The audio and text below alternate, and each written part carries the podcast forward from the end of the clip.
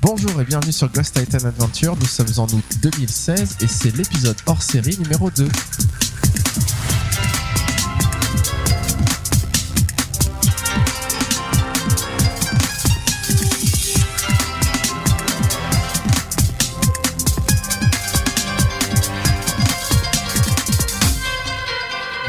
Bienvenue sur Ghost Titan Adventure. Et d'habitude, on est un podcast sur l'actualité Blizzard, mais on s'est dit qu'on allait faire quelques hors-série de temps en temps. Et ce mois-ci, on fait un petit hors-série spécial sur la réalité virtuelle. On l'avait annoncé dans le podcast précédent. Ça y est, on se lance, on se lance dans le grand bain. On a tenu nos promesses. Voilà, on tient nos promesses. Et comme les promesses n'engagent pas seulement ceux qui y croient, eh ben, on va le faire. Euh, alors la réalité virtuelle, autour de la table pour en parler, il y a euh, Marie-Ève, un Salut, habitué, salut. Christophe, un Salut. habitué, Tony, un habitué, Bonjour. moi Jonathan, et puis une petite nouvelle, Hermeline. Oui, Bon- bonjour. Bonjour Hermeline. Donc voilà, une petite nouvelle qui va venir euh, par- discuter avec nous de la réalité virtuelle. Euh, donc voilà, donc juste pour préciser, on n'est pas des experts sur le sujet, on a juste euh, testé un petit peu, on est un, peu passionné par le sujet. Moi, je suis les news depuis quelques mois et donc on voulait en discuter un peu. Mais avant de commencer, on va peut-être définir un peu ce qu'est la réalité virtuelle euh, pour bien saisir un peu, qu'on sache bien qu'on parle tous de la même chose. Euh, et du coup, je vais demander à Christophe, par exemple, au hasard, il s'y attendait pas, c'est quoi la réalité virtuelle?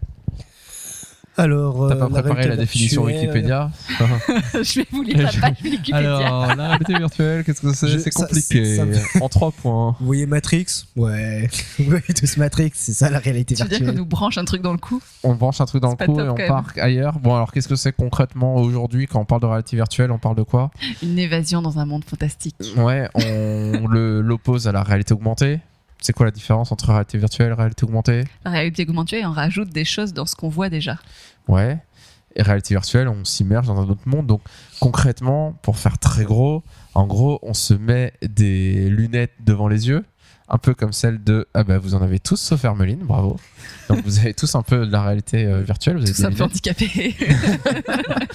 Et euh, on se met des lunettes et les lunettes nous montrent une image différente. Et quand on bouge la tête, et ben euh, l'image bouge dans le sens inverse. Donc on a l'impression d'être dans ce qu'on voit en fait. Je, je sais plus, il y avait un manga qui parlait de. Enfin, qui, qui avait déjà. euh, il y a Sword. Art Online, Ouais, sûrement, mais je sais plus. mais, c'est ça euh, le nom Ouais, il y a ça, Ouais, mais il y a un autre manga aussi. C'est où, des gens où, qui euh, partent, qui jouent dans un. MMO et qui ont un casque crois sur que la c'était je crois que c'était qui- Hack ou un truc comme ça, non Ouais, bah, c'est juste, ça s'appelle les. Ouais, ça fait, Dot su- hack. ça fait super longtemps où en fait les mecs ils s'allongent avec leur casque et Bah, c'est- oui, ils s'immergent comme totalement dans le. Sword Art Online, c'est ça. Ouais, Mais ils jouent dans un MMO et ils mettent un casque comme ça de réalité virtuelle et ils sont dans le MMO. ok.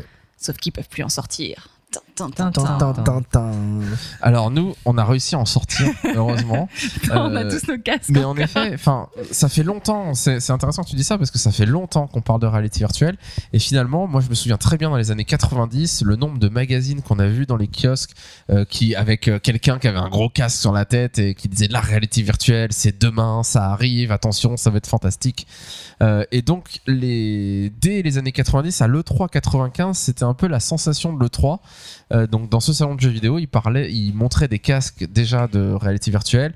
Euh, il montrait le, enfin, il, y avait l'Atari VR, si je, me souviens bien, qui était un casque fait par Atari. Euh, c'était l'époque où Nintendo présentait son Virtual Boy, et donc c'était un peu la mode. Il y en avait énormément. Il y avait au moins cinq casques différents qui se présentaient, Euh, et c'était un peu la sensation. Tout le monde se disait que ça serait l'avenir, que ça allait être fantastique, etc. Et à l'époque, moi, je me souviens quand j'étais petit, en effet, enfin, j'étais petit, j'avais euh, dizaine d'années, une treizaine, de- 13 ans peut-être à cette époque-là, et je me disais, ça me faisait rêver. Je rêvais d'en mettre un sur la tête, quoi. Vous avez pas, vous vous souvenez pas de ça, vous, d'avoir vu euh, quelques images ou J'étais dans une famille de filles, il n'y a eu pas de ça. n'était pas née, Euh, ouais, je venais de net il y a pas très longtemps, donc euh, non. donc je tu t'en souviens souviens pas. ça. Ah, mince. Clairement pas. Le 3,95, non, ça te dit rien. Euh, non, pas du tout. Euh, ouais, enfin, du coup, ça faisait rêver à l'époque et ça s'est complètement planté. Euh, genre, enfin, ça coûtait excessivement cher. Il y en a un, je crois que c'est l'Atari VR, ils disent qu'il coûtait l'équivalent de 2000 2000 euros aujourd'hui. Euh, donc déjà aujourd'hui on dit que les- le Vive qui coûte 950 euros c'est très cher. Alors 2000 euros à l'époque euh, pour un truc qui technologiquement était quand même assez à la ramasse c'était souvent enfin c'était les images il n'y avait pas beaucoup de pixels euh, ça donnait des nausées euh, énormes forcément. Euh, le Virtual Boy de Nintendo bah, c'est du monochrome enfin il n'y a que deux couleurs enfin c'est noir et rouge si je me trompe pas. Et euh, ça coûtait beaucoup moins cher. hein, euh, à l'époque, euh, enfin, c'était pas 2000 euros. Mais voilà, c'était des petits jeux et qui en effet donnaient la nausée assez vite. Donc ça s'est complètement planté, ça a complètement disparu de la circulation. Ça a duré quelques années, ça a fait rêver tout le monde. Et puis ça s'est tellement pas vendu et que ça intéressait tellement plus personne que ça s'est arrêté. Et puis, pour vous faire un petit historique de comment c'est revenu aujourd'hui, donc je vais aller assez vite, on va pas rentrer dans les détails, euh, je, je- je schématise euh, grossièrement euh, comment c'est revenu, mais en gros, il y a un mec qui s'appelle Pal- Palmer Luckey, alors il y a d'autres gens autour, hein, mais euh, qui a lancé un Kickstarter pour faire un Oculus Rift et qui était un peu, euh, si je romance un peu les choses, qui était un peu en mode, aujourd'hui on a des smartphones. On a des smartphones, on a des accéléromètres dans les smartphones. On peut très bien se mettre un smartphone sur les yeux avec une image qui bouge en même temps euh, que notre vue. Et donc il disait, bah, pourquoi est-ce qu'on pourrait pas faire ces casques de réalité virtuelle qu'on nous a promis dans les années 90, que moi j'ai toujours attendu d'avoir et j'ai rêvé de les avoir. Aujourd'hui, on pourrait le faire. Il a lancé un Kickstarter. Le Kickstarter a cartonné. Je sais plus combien de millions ils ont récupéré. Et ils ont lancé euh, la boîte euh, Oculus pour développer un casque de réalité virtuelle. Et puis il y a eu un certain emballement autour de ça. Il y a des grands noms qui ont rejoint Oculus, notamment John Carmack, donc le, euh, développeur qui a fait Doom notamment, qui a euh, créé Quake euh, et qui a quitté sa boîte, la boîte qu'il a fondée, id Software, pour rejoindre Oculus en se disant que pour lui c'était ça l'avenir. Et puis la boîte Oculus a été rachetée par Facebook. Ça a été un moment un peu qui a été vécu un peu mal parce que finalement Oculus c'était un, euh, une boîte lancée sur Kickstarter avec des gens qui croyaient en, ce- cela et qui n'ont pas vu d'un bon oeil le fait que cette boîte finalement se, se fasse racheter par Facebook pour 2 milliards de dollars. Euh, donc pour certains ça a été un peu une trahison, pour d'autres ça a été le signe que bah, c'était pas quelque chose qui allait se planter du jour au lendemain et qui allait disparaître puisque Facebook allait le soutenir et allait de- injecter des fonds dans, dans, ce projet Euh, pour finalement arriver à deux gros acteurs qui travaillent dessus. Euh, Il y en a plus qui travaillent, certains en sous-marin, certains qui ont, ou vont sortir des casques, mais aujourd'hui les deux gros casques euh, concurrents qui sont sortis, c'est euh, donc l'Oculus Rift qui s'appelle l'Oculus VR. Purée, je sais même plus le nom officiel. C'est l'Oculus Rift d'Oculus et puis le HTC Vive qui est fait par Valve et par HTC qui est le concurrent. Alors ces deux casques sont sortis euh, depuis quelques mois. Si on parle de la réalité virtuelle aujourd'hui, nous entre nous, c'est parce qu'on a, enfin, j'ai acheté un HTC Vive et du coup on a pu faire quelques expériences pour certains. Euh, moi et Marie-Ève, on a fait, on a testé beaucoup beaucoup de jeux Euh, et Marie, quoi Beaucoup, beaucoup, euh, je sais pas. Quelques-uns, quelques-uns en tout cas. Voilà. Euh, voilà, et du coup, aujourd'hui, si vous voulez acheter un casque de réalité virtuelle, eh ben, on peut le faire très facilement puisque les HTC Vive, notamment, sont en libre service à la Fnac. Enfin, vous, vous, vous allez dans une Fnac et vous pouvez. Ça dépend des Fnac, mais j'ai vu une Fnac en tout cas où ils étaient là à l'entrée. Il y avait les gros cartons énormes HTC Vive, 950 euros, et voilà, vous, vous payez, vous repartez avec. Et ça, y a- c'est- il y a- alors qu'avant, enfin, on- quand on l'a réservé, euh, il- il- c'était un carton qui venait de je sais plus quel pays de l'Est euh, enfin d'un pays de l'Est et ils mettaient euh, quelques jours à venir et puis il y avait des files d'attente et c'était très long et ça a mis quelques semaines à arriver euh, euh, parce qu'ils étaient produits au compte-gouttes. Maintenant, il ils sont disponibles dans les magasins. L'Oculus Rift, lui, va être disponible à partir de euh, septembre à la Fnac, je crois. Et donc, c'est 1000 euros pour le Vive, 700 euros pour l'Oculus. Alors, qu'est-ce qu'on fait avec ces trucs-là? On joue à des jeux. Et principalement, vous en avez testé un ou deux, je pense, euh, on joue à des jeux de tir. Parce que forcément, le plus simple pour, un, pour jouer, enfin, le jeu le plus simple à faire là-dedans, c'est de se dire, euh, on, enfin, Bah, on voit la vue à la première personne. On nous donne un arc, on tire des flèches avec les, les, les manettes. Alors on parle là, on va parler essentiellement du HTC Vive puisque c'est celui-là qu'on a testé. Euh, mais voilà, on a des manettes qui symbolisent notre arc, notre flèche, et on tire et, et voilà, on tire dans des cibles, on tire dans des gens, etc. Euh, donc pour l'instant, il y a des jeux de shoot. Vous avez testé des jeux de shoot? Vous trouvez ça rigolo? Bah oui, c'est rigolo. C'est juste rigolo. Parce que, euh, non, c'est. Après, euh, le, le problème, c'est que c'est vachement fatigant quand même quand t'es en train de. Voilà, de, faut que tu bouges dans tous les sens, euh, tu te baisses pour esquiver un truc et tu te relèves. Et parce que l'Oculus Rift c'est différent parce que je pense que tu bouges pas trop, hein, de ce que j'en ai compris, alors que le HTC Vive tu peux bouger, comme un, carré en fait autour de toi euh, de, quelques mètres en fonction de la taille de ton salon. Euh, si tu viens dans un château, c'est peut-être plus que ça, mais du coup, tu peux quand même te déplacer et, et, bah, ça devient vite assez physique. Hein, T'as vite chaud. Donc, du coup, je suis pas sûre que j'y passerai trois heures non plus. Donc, du coup, c'est rigolo, mais je pense pas que je ferai une soirée dessus. Alors, le tir à l'arc, vous avez tous testé Ouais. Oui, C'était bien c'était trop bien. Trop bien, carrément. Ouais. Tir à l'arc. Moi, au début, euh, Vous arrivez à... Enfin, on arrive à être précis bah, quand tu. Enfin, il y a, il y a une méthode de, à faire. Enfin, il faut pas. euh, Enfin, je sais pas comment expliquer, mais en gros, t'as as les deux manettes dans les mains, et donc du coup, c'est assez dur à visualiser le- de se dire qu'il y a une manette, c'est un arc, et l'autre manette, c'est c'est les Ouais. flèches. Ouais. Et il faut prendre le pli au début, et après, dès qu'on a pris le pli, bah, c'est un peu facile. Bon, après, c'est toujours. euh, Enfin, la précision, elle est un peu compliquée parce que. C'est enfin, c'est pas de l'à peu près, c'est précis, mais sans être précis en fait. Enfin, je sais Ouais. pas comment expliquer. Enfin, je- Moi, j'ai été bluffé par la précision quand même. Enfin, à la fois, en effet, euh, c'est pas précis parce que ce- on tient pas l'objet qu'on voit exactement. Mm. Mais quand on vise, on tire une flèche, on tire la deuxième, on bouge. Enfin, on, est, on arrive à être une précision Ouais, euh, assez précis. hein. assez incroyable. Vous avez fait des bons scores au tir à l'arc? Non, moi j'ai fait un score pourri.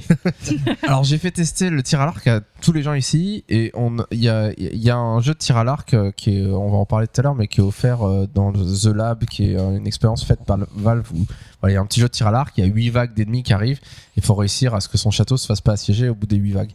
Et, euh, et moi la première fois que je l'ai fait, je suis arrivé je sais pas à quelle vague, euh, vague 5, un truc comme ça et puis je suis mort.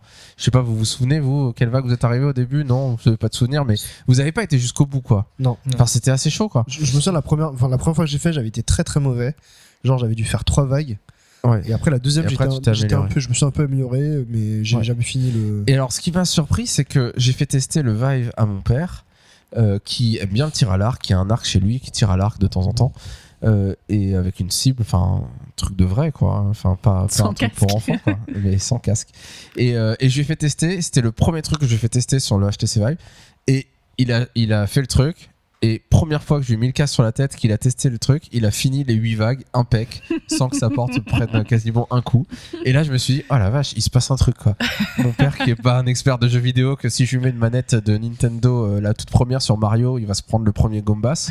Euh, bah là tout d'un coup je lui mets devient un PGM de la mort euh, en réalité virtuelle. Donc c'était assez surprenant.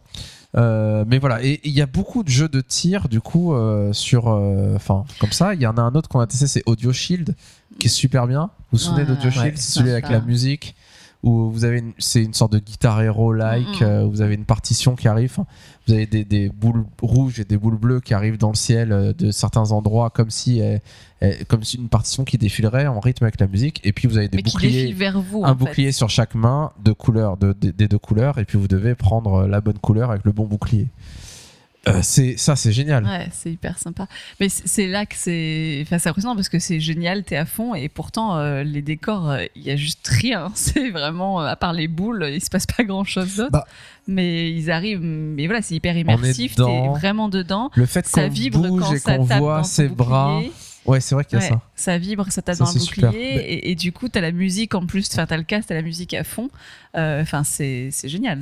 Et ce qui est marrant, c'est vraiment que on tient deux manettes et de, comme on a dit tout à l'heure, on a des boucliers, mais vraiment, j'avais vraiment la sensation que les- la, les- la musique que je me prenais, c'était vraiment dans le bouclier, quoi. C'est, Ouais. Mm, mm, ouais. C'était vraiment. Bah, c'est les quoi. vibrations qui font ça Ouais, ouais, mais Parce que euh, quand on a une vague de, de, de, donc de bulles de, cou- d'une couleur qui arrive au-dessus et qu'on met son bouclier au-dessus de sa tête pour ne pas se les prendre et puis qu'on bouge un peu le bouclier, donc on fait le mouvement et en plus à chaque impact on a une, une légère vibration euh, qui donne l'impression et puis et puis les, les petits éclats qui font que quand la boule impacte le bouclier bah y a des on voit Comme les artefacts sur les côtés une sorte de petit feu d'artifice comme si elle s'explosait sur le bouclier bah ouais on, on les ressent en fait Ouais, et ça c'est une sensation assez hallucinante quoi On est vraiment immergé. Et du coup, tu, tu parlais des jeux de shoot. C'est vrai que c'est- assez évident parce que le, le problème, on en parlera après, c'est euh, c'est le fait d'avoir vite envie de vomir si on bouge trop. Euh, Enfin, si on doit se déplacer. on va en etc. parler un peu plus tard. Euh, et, et du coup, là, les, les, soit les jeux de tir à l'arc ou autres, euh, en fait, toi, tu es quasiment statique. il y a un décor autour de toi, tu peux te tourner dans un sens, dans un autre, mais toi, tu es assez statique et c'est le. par contre, tu peux à 360 degrés voir quelque chose. Euh, donc, c'est assez évident, en fait, à- comme jeu pour être vraiment immergé sans avoir euh, la gerbe parce que ça bouge ou que tu dois te déplacer, etc. Quoi. Là, toi, tu, tu restes à un point précis, en fait. Et alors, ça reste vraiment un jeu de scoring où le but c'est de faire Mm. le meilleur score possible sur une musique. Euh, Il y a plusieurs modes de difficulté euh, et, et on peut choisir la musique que l'on souhaite. On peut prendre des MP3 de notre disque dur et, et la partition se crée automatiquement et on peut jouer comme ça. Euh, c'est un peu physique, mais pas trop, je trouve. Non? Mm, Bah. Moi, j'y ai joué euh, pendant trois quarts d'heure euh, d'affilée et franchement, ça, ça Parce que allait. t'es plus musclé après. Ouais, en tout cas, ça donne l'impression de faire un peu d'exercice, c'est sûr. non, ce qui est plus casse-pied, c'est pas. Je pense qu'on a, on meurt avant de chaud à avoir le casque sur la tête et à bouger que euh, le fait d'être fatigué, en fait.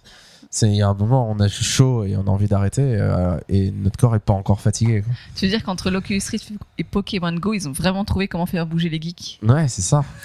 Non. Je- alors, à partir de- en septembre, on sera svelte et bronzé. N'empêche, euh, moi, ce qui m'a vraiment marqué dans, la, dans le, bah, quand tu nous as fait essayer le, le casque de réalité virtuelle, c'est quand tu m'as emmené à la montagne. Je suis allé à la montagne en réalité virtuelle. Et, euh, et en fait, à un moment donné, euh, bon, après, on voit que c'est différent parce qu'on se déplace pas comme à la montagne, c'est pas fatigant, on se déplace en appuyant sur des boutons et, et du coup, on se téléporte. ouais. Mais à un moment donné, euh, on a quand même fait cette expérience où euh, je me mets au bord du vide. Enfin, toi, tu m'as fait un peu un coup de Trafalgar en mode euh, mets-toi au, bord- mets-toi au bord du vide, regarde. Est-ce que t'as le vertige Est-ce que t'as le vertige? Je fais non, ça va là. Enfin, on a quand même cette sensation de, on voit la hauteur, on n'a Ouais, pas le vertige. vide. Par contre, à un moment donné, ce fourbe de, de Jonathan m'a, m'a- a fait semblant de me pousser et j'ai, et j'ai quand même eu ce, Ouais. ce, eu cette petite peur panique, cette petite euh, peur ce- panique ce- où, cet euh, instinct de où je- survie. où je me retiens et j'ai pas envie de Cet tomber. instinct de et- survie. où- je tombe pas, mais en même temps, euh, j'avais l'impression que je pouvais tomber à tout moment. et- tomber. ouais. Mm. Donc c'est vraiment impressionnant quand même. hein. Alors, les jeux de shoot, encore, euh, il y en a plein. Euh, on a testé Space Pirate Trainer rapidement euh, hier. On a fait quelques démos et c'est. Enfin, on est sur une plateforme, on a des vaisseaux qui arrivent, on a des armes, on tire dessus. Et c'est pas mal. Franchement, Mm. euh, c'est assez. euh, Enfin, c'est assez prenant. Euh, Gunjack, qui était une exclue Oculus, qui est. Enfin, qui était une exclue, non, même, je crois que sur Gear VR, donc sur téléphone portable, euh, qui est une sorte de jeu de vaisseau spatial où on tire un peu à droite, à gauche, etc. Voilà, il y a Hollow Point qu'on a testé aussi, qui est un jeu de tir à l'arc, euh, qui demande pas mal de bouger parce que quand on tire dans une cible, cette cible nous envoie une, une boule à éviter. Et donc c'est le casque, en fait, il détecte où est notre casque et donc il faut bouger la tête euh, pour éviter la, la boule.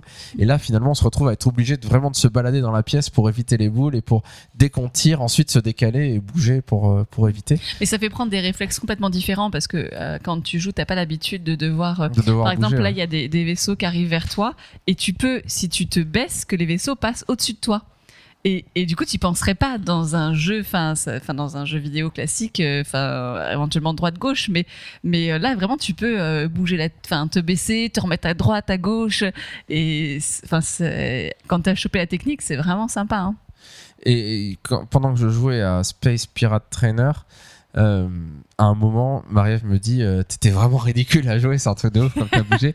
Il sautait Et dans moi- tous les et moi, j'ai dit, salon. Quoi. mais purée, mais tu te rends pas compte à quel point c'était trop tripant. J'étais euh, pas dans la zone, mais un petit peu quoi.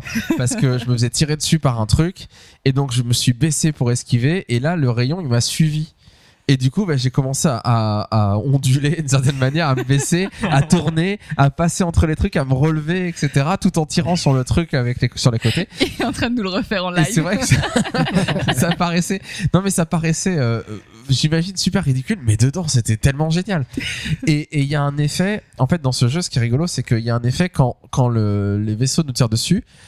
Il y a un ralenti qui s'enclenche. Donc nous, on bouge pas au ralenti forcément, mais dans le jeu, c'est un peu ralenti. Et du coup, on se croit un peu dans un bullet time de Matrix Mm, où, euh, où les, les, les trucs nous arrivent dessus et on bouge, mais on bouge plus vite que ce qui se passe à l'écran. Donc on a l'impression d'être dans un bullet time en fait, d'avoir le en temps, euh, ouais, de voir le temps qui ralentit et de se dire purée, j'ai le temps de faire un truc de fou et, et, et du coup ouais, c'est assez trippant et très vite on peut on peut entrer dans une sorte Tu, de tu touches quand même un trip, gros euh, problème du casque de la réalité drogue, c'est ça.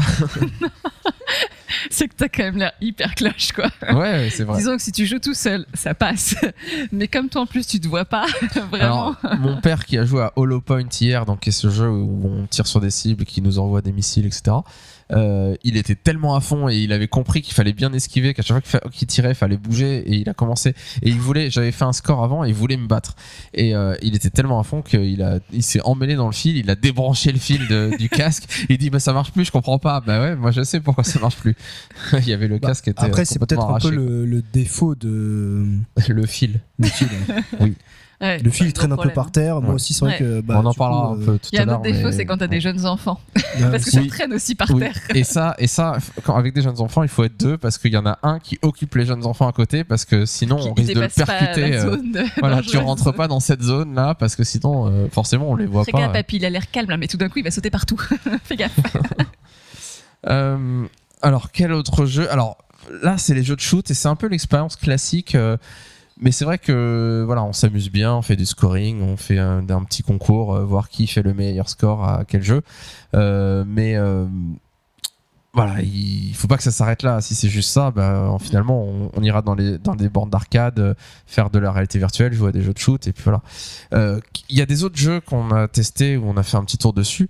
Euh, par exemple, Elite Dangerous. Est-ce que vous avez testé Elite Dangerous euh, Ouais, j'ai fait Toi, le t'as tuto. as fait le tuto euh, pour voir Ouais. Alors, t'en as pensé quoi d'Elite c'est Dangerous vachement bien. super immersif. On a vraiment l'impression d'être dans un vaisseau. Bon, on sent le- les sensations de, de remonter l'estomac, tout ça, euh, quand Ouais. on fait des loopings, tout. Et. Pas faire trop de looping. Ouais, c'est ça. Non, non, mais moi, je me suis pensais- vraiment dit, moi j'allais très doucement et je faisais pas trop je, parce pense- que je je pensais dis, que ça allait wow. filer la jarre, mais pas du tout. Du coup, je, Ouais. me, je, je- je faisais des vrilles et tout ça pour chasser le vaisseau. Et c'était plutôt pas mal, ouais. Ouais. Il y a, il y a un, un- Moi, je trouve que rien que le fait d'être dans le cockpit d'un vaisseau spatial et de voir le cockpit, je trouve ça génial. Mm. De Oui, tourner plus, la ouais. tête, de Comme on voir chasse les le vaisseau, on peut le suivre du regard sans, Ouais, sans voilà. pour autant. euh, on lève les yeux on et on Ouais. continue à piloter notre truc et on lève des yeux, etc.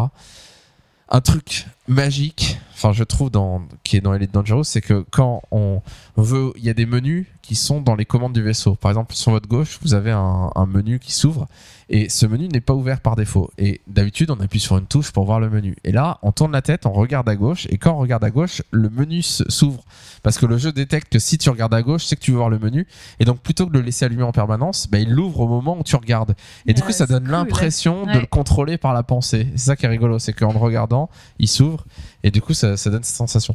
Moi, ce qui m'a fait bizarre dans Elite Dangerous, c'est de regarder mon corps. Parce qu'on est là, on est assis, on pilote un vaisseau, on voit ses mains euh, qui sont devant nous sur le, le- le manche du, du vaisseau, etc. Et puis, alors si on a un manche chez soi, c'est encore mieux parce que là, c'est encore plus immersif. Et puis, on baisse un peu les yeux, on voit son corps et là, on se dit, mais c'est pas mon corps, ça. Déjà, j'ai une tenue euh, de soldat, etc. Et puis, je me suis dit, il est vachement mince. euh. j'ai vachement maigri, c'est super sympa. c'est génial. Euh, mais voilà, Elite Dangerous, c'est un jeu vraiment. Enfin, je, je vais noter sur le conducteur du podcast, c'est un peu les vrais jeux euh, euh, en VR. Bah ouais, c'est un vrai jeu où on peut vraiment y jouer longtemps et en VR, ça rapporte un plus. Vous avez toujours rêvé d'aller dans l'espace, bah maintenant vous pouvez en VR. Euh, Project Cars, je sais pas si vous avez testé, je vous ai pas fait tester Project Non. Cars, je crois pas. C'est un peu pareil que Elite Dangerous. Euh... Hermeline, que penses-tu de Project Cars C'est quoi Project Cars euh, c'est un peu pareil que League Dangerous, il me Ouais, c'est ça. euh, c'est un truc de voiture, hein, c'est ça ça joue avec un volant. Ouais. Redonne-lui la parole là. Euh, et puis Jonathan va justement parler. nous en parler. Ouais, bon, euh, enfin c'est un jeu de voiture et forcément c'est un peu comme Elite Dangerous. On est dans une voiture, on conduit. Euh, le problème c'est que techniquement, enfin visuellement, ils l'ont vraiment downgradé Project Cars, ce qui fait qu'il est vraiment beaucoup moins moche quand on joue, enfin beaucoup plus moche quand on joue en VR que quand on joue normalement. Et c'est un peu frustrant parce que finalement on voit c'est c'est pas très beau. Parce, que ça- Euh, ça parce voulait être sûr que ça, tourne bien, qu'on n'ait pas de nausée, que si ça saccade, etc. Et du coup, il est downgradé. euh, euh, Enfin voilà, l'image est vraiment, vraiment moins belle quand on l'a dans, dans le casque. Euh, mais voilà, un, jeu typiquement où faire une course de temps en temps en VR, euh, c'est vraiment impressionnant. Et pareil, ça donne pas de nausée, même si on, se percute des choses, même si on tourne dans tous les sens, fait n'importe quoi, parce que tant qu'on est en vue habitacle de la voiture, euh, bah, on voit bien notre volant, machin, et ça permet de, faire que on- enfin, qu'on n'a pas de nausée. En tout cas, moi, j'en ai pas eu. Euh, Vanishing Realms. Qui a testé Vanishing Realms? Vanishing Realms, c'est le jeu euh, médiéval où on a une épée, on a un bouclier et on va taper des squelettes. Vous Non. avez testé ça, non? Vous n'avez pas Ça lancé dans un chose. truc. euh, Si, ça fait peur. Ouais. Oui. Ils ont une sale tête. Ouais. Ouais, Ouais. alors c'est assez cartoon, mais en effet, quand on est dans le jeu face à un gros squelette avec une épée, etc., il a beau être cartoon, il fait notre taille, euh, c'est un petit peu impressionnant. Euh, et et celui-là, pour moi, c'est vraiment le jeu, euh, peut-être un des jeux les plus impressionnants euh, quand on joue dans, les, dans la partie des vrais jeux, parce qu'il y a tout un acte à faire la première partie. Enfin, c'est un jeu qui est en, comment on en early access, donc il n'est pas fini. Il y a plusieurs actes qui doivent sortir. Il y a le premier qui est déjà dispo, et puis il y a une arène, et c'est ça que j'avais fait tester à certains d'entre vous, euh, où on est dans une arène et on doit tuer des squelettes. euh, et, du coup, c'est vraiment un jeu où on se déplace dans le jeu en se téléportant, donc on vise l'endroit où on veut aller et on appuie et ça nous téléporte. Donc on avance comme ça de téléportation en téléportation. Mais une fois qu'on est téléporté à un endroit, ben, on peut se déplacer tout autour de nous et explorer.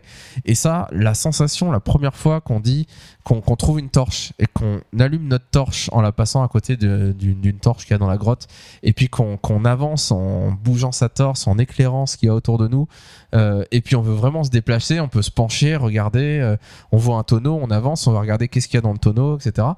Euh, c'est assez impressionnant et du coup le fait de, de je sais pas d'avoir un rideau à un endroit et de pousser le rideau avec notre main pour pour l'écarter pour rentrer dans Mhm. une pièce et puis de découvrir un squelette et donc de sortir son épée pour le tuer c'est vraiment enfin c'est vraiment génial quoi Euh, là cette démo en l'occurrence c'est une démo que j'ai fait en une heure et demie à peu près et je l'ai fait d'une traite enfin je l'ai fait en entière le, premier acte et ça m'a passionné du début à la fin et il n'y a pas eu ce, truc de fatigue ou de, nausée euh, qui peut venir au bout d'un moment euh, c'est vraiment quelque chose de, super bien. Et puis un dernier jeu que je voulais mentionner, c'est Portal Stories, qui est un sorte de jeu comme Portal, mais en réalité virtuelle. Et ça, c'est un truc qui vaut le coup à faire. Ça dure peut-être une demi-heure, une heure. Je sais plus le temps qu'il faut. Ça, Euh, mais c'est des hein. petits jeux comme dans Portal où vous êtes dans une salle, vous avez un cube, euh, vous avez des, des, des énigmes à faire, et il faut se téléporter, euh, mettre le cube à tel endroit, mais en étant à tel endroit pour dévier un laser, etc. Euh, et ça, c'est vraiment, enfin, c'est vraiment un truc à faire. Le problème, c'est que c'est court. Et c'est pas très scénarisé, mais c'est assez court. Enfin, en- je crois en une demi-heure ou une heure, on le boucle. Est-ce que on a peur en réalité virtuelle? Oui. T'as peur? T'as testé un truc qui fait peur, toi? Non, j'ai vu une vidéo où euh, c'est. Alors, je, je sais plus c'est qui, je crois que c'est une femme Ouais. qui essaye un jeu avec euh, des zombies. Et où donc euh, c'est un, FPS hein, avec euh, où les manettes représentent des revolvers où elle voit les zombies elle commence à tirer dessus et on la voit crier à chaque fois qu'elle voit euh, un zombie elle tire elle tire et à un moment donné les zombies rapprochent et là elle crie elle crie et, et je me dis purée euh, ce jeu là je le ferai pas je suis pas très je suis un peu froussard donc du coup ce genre de jeu euh, pas pour moi mais euh, quand je l'ai vu euh, avoir très peur je me suis dit clairement je le ferai pas Tu crées encore plus. Est-ce que Non, mais vous avez c'est- testé c'est- des trucs qui font peur C'est c'est évident que ça fait peur parce que, comme tu disais, on, on est tellement immergé. euh, quand, quand on joue euh, plus de quelques minutes et qu'on s'autorise à vraiment se mettre dans l'ambiance, euh, on oublie la réalité autour. hein, vraiment, hein, c'est assez impressionnant. euh, parce que tu étais là, en effet, tu prends ta torche, tu prends, enfin, t'explores, euh, enfin, t'en oublies et et t'es vraiment, t'y crois quoi. Ouais, clairement, enfin c'est bête, hein, mais dans Audio Shield, quand tu te prends une boule dans eu la peur tête, dans le non non, Ouais. T'as quand un tu prends une boule, par- quand tu, quand Ouais. tu prends une boule dans la tête, t'es quand même surpris de voir le truc Ouais. arriver sur toi. presque Ouais, sonné. Ouais, t'as Ouais. presque un mouvement de Alors recul. hein. imaginons des zombies ou des, des trucs Ouais. qui font peur. Moi, j'ai vu Gorger jouer. euh, Gorger, Jonathan Qui est jouer- ce Gorga Il y a une autre personne dans la salle. Euh, j'ai vu Jonathan jouer un truc de zombie dont je suppose que tu vas parler. Oh, Ça c'est j'ai tellement peur. C'est- C'était horrible. Euh, vous avez Ah pas mais testé c'était ce horrible. truc Ah non, moi je ferais pas ça. Non mais c'est- je sais plus qui a- Franchement, non mais faut tester au moins pour 10 Non, secondes, tu vois. c'est atroce. Tu le mets, tu regardes, un- après t'enlèves euh, si T'es t'as dans un peur, couloir, il y a des zombies, donc t'es dans un couloir, donc tu, tu vois forcément devant ou derrière toi, mais force Ouais. par T'as logique, des tu super voir. armes qui tu font avoir de devant ouf et derrière toi, quoi. Donc tu regardes d'un côté, mais tu vois pas derrière. Et t'as tes armes. Et il y a des zombies qui arrivent. Au début, ils sont, il y en a pas beaucoup, tu vois. C'est gentil. Puis c'est un côté, puis il y Ouais, a Ils une ont petite tendance pause. à courir Puis très c'est vite vers toi. Alors tu fais derrière, et puis tu te retournes. Tu peux pas le faire à la. John Woo avec les deux bras Si. tendus comme ça. Ah si, et c'est trop bien. Oui, mais tu peux pas avoir les deux côtés tu- en même temps. Ouais, tu mais tu tires, plantes. non mais tu tires devant ou sur les côtés et puis à un moment tu te dis ouais je vais incliner mon arme à l'horizontale et c'est la classe et là tu tires des deux côtés comme ça et tu tu te dis tournes sur toi-même. ouais ouais ouais sauf que la bien. classe avec des zombies ça marche pas très bien quoi ouais Euh, mais attends, le problème c'est qu'après, si t'as plus de munitions, il faut que tu ailles au couteau. Ah, t'as ça- t'as un sabre. alors ça non T'as ça un non sabre. moi donc faut être au corps à tu corps. choisis tes armes et tu peux choisir en effet des armes au corps à corps mais tu vois la tronche des zombies tu te dis ok je vais tirer de loin et je vais les tuer quand ils sont le plus loin possible quoi Donc, tu vois, je veux pas les dis- approcher quoi c'est pas vrai. mais quand même, je vais tirer de moi, loin. moi, je retire le casque avant. hein. Mais alors, quand on joue à ça, ce qui est génial, c'est que la peur que t'as, c'est pas quand t'es là dans ton couloir et que tu vises un endroit où les zombies arrivent. Bah, tu leur tires dessus de loin, tu te dis c'est bon, je gère. Et Mais en effet, quand ils arrivent par derrière et tu passes ton temps à regarder derrière, à vérifier qu'il n'y en ait pas un, parce que tu flippes, ça fait tellement peur que, en fait, t'as peur que tu te retournes et qu'il soit juste devant toi. Parce que te tu te retournes et qu'il soit au fond, c'est pas grave, tu lui tires dessus, tu le laisses pas approcher, tout va bien. Mais en effet, il y a des moments où tu te fais pas gaffe et où les zombies ils avancent derrière toi et là tu te retournes et ils sont juste là et là tu leur tires dessus tu, et tu paniques vraiment, vraiment tu paniques J'en ai des frissons. à ce point-là. Je peux raconte pas bien. jouer à ça. Euh, Il y avait un, un jeu qui s'appelle The Visitor, qui est un jeu indé euh, qui coûte 1 euro sur, euh, sur Steam que j'ai testé, où c'est en gros on est dans une chambre euh, assis sur notre lit euh, dans un manoir à la Resident Evil, enfin un truc vraiment glauque euh, machin, et il se passe et il y a quelqu'un qui frappe à la porte et, puis il y a des fantômes machin, enfin c'est des portes qui claquent, des machins à base de ça. Et c'est marrant parce que tout le monde disait ah ça fait flipper, ça fait flipper. Moi je l'ai fait, enfin ça m'a fait vraiment ni chaud ni froid. Euh, comparé au truc de zombies, vraiment. euh, Par Bon. contre, les requins, on en parle ou pas et les requins. Alors, moi, j'ai, moi, j'ai une peur bleue des requins. Mais vraiment. Enfin, les requins, c'est le truc qui me fait peut-être le plus peur au monde, euh, quasiment. Et du coup, j'ai testé une vidéo à 360 degrés dans le Vive avec des requins. Pour voir. Mais j'ai pas tenu une seconde. J'ai mis le casque, j'ai lancé la vidéo, j'ai éteint tout de suite, j'ai commencé à transpirer. Ah, mais c'était fou. Mais vraiment, c'était fou. Enfin, je j'ai jamais vécu un truc qui m'ait fait aussi peur, quoi. J'ai juste lancé la vidéo et je me suis dit, euh, oh, franchement, je me suis dit, bon, je sais que ça va me faire peur, mais ça va. Je suis dans mon salon, je suis assis sur ma, en plus, on est assis sur la chaise, quoi. Donc, on est assis, on sait bien où on est. J'ai le casque qui est sur la tête. Je vais juste le baisser, regarder, lancer la vidéo. Et là, je suis dans l'eau et je vois le requin qui arrive vers moi et ça fait tellement vrai que j'ai éteint tout de suite, j'ai enlevé le casque et c'était juste pas possible.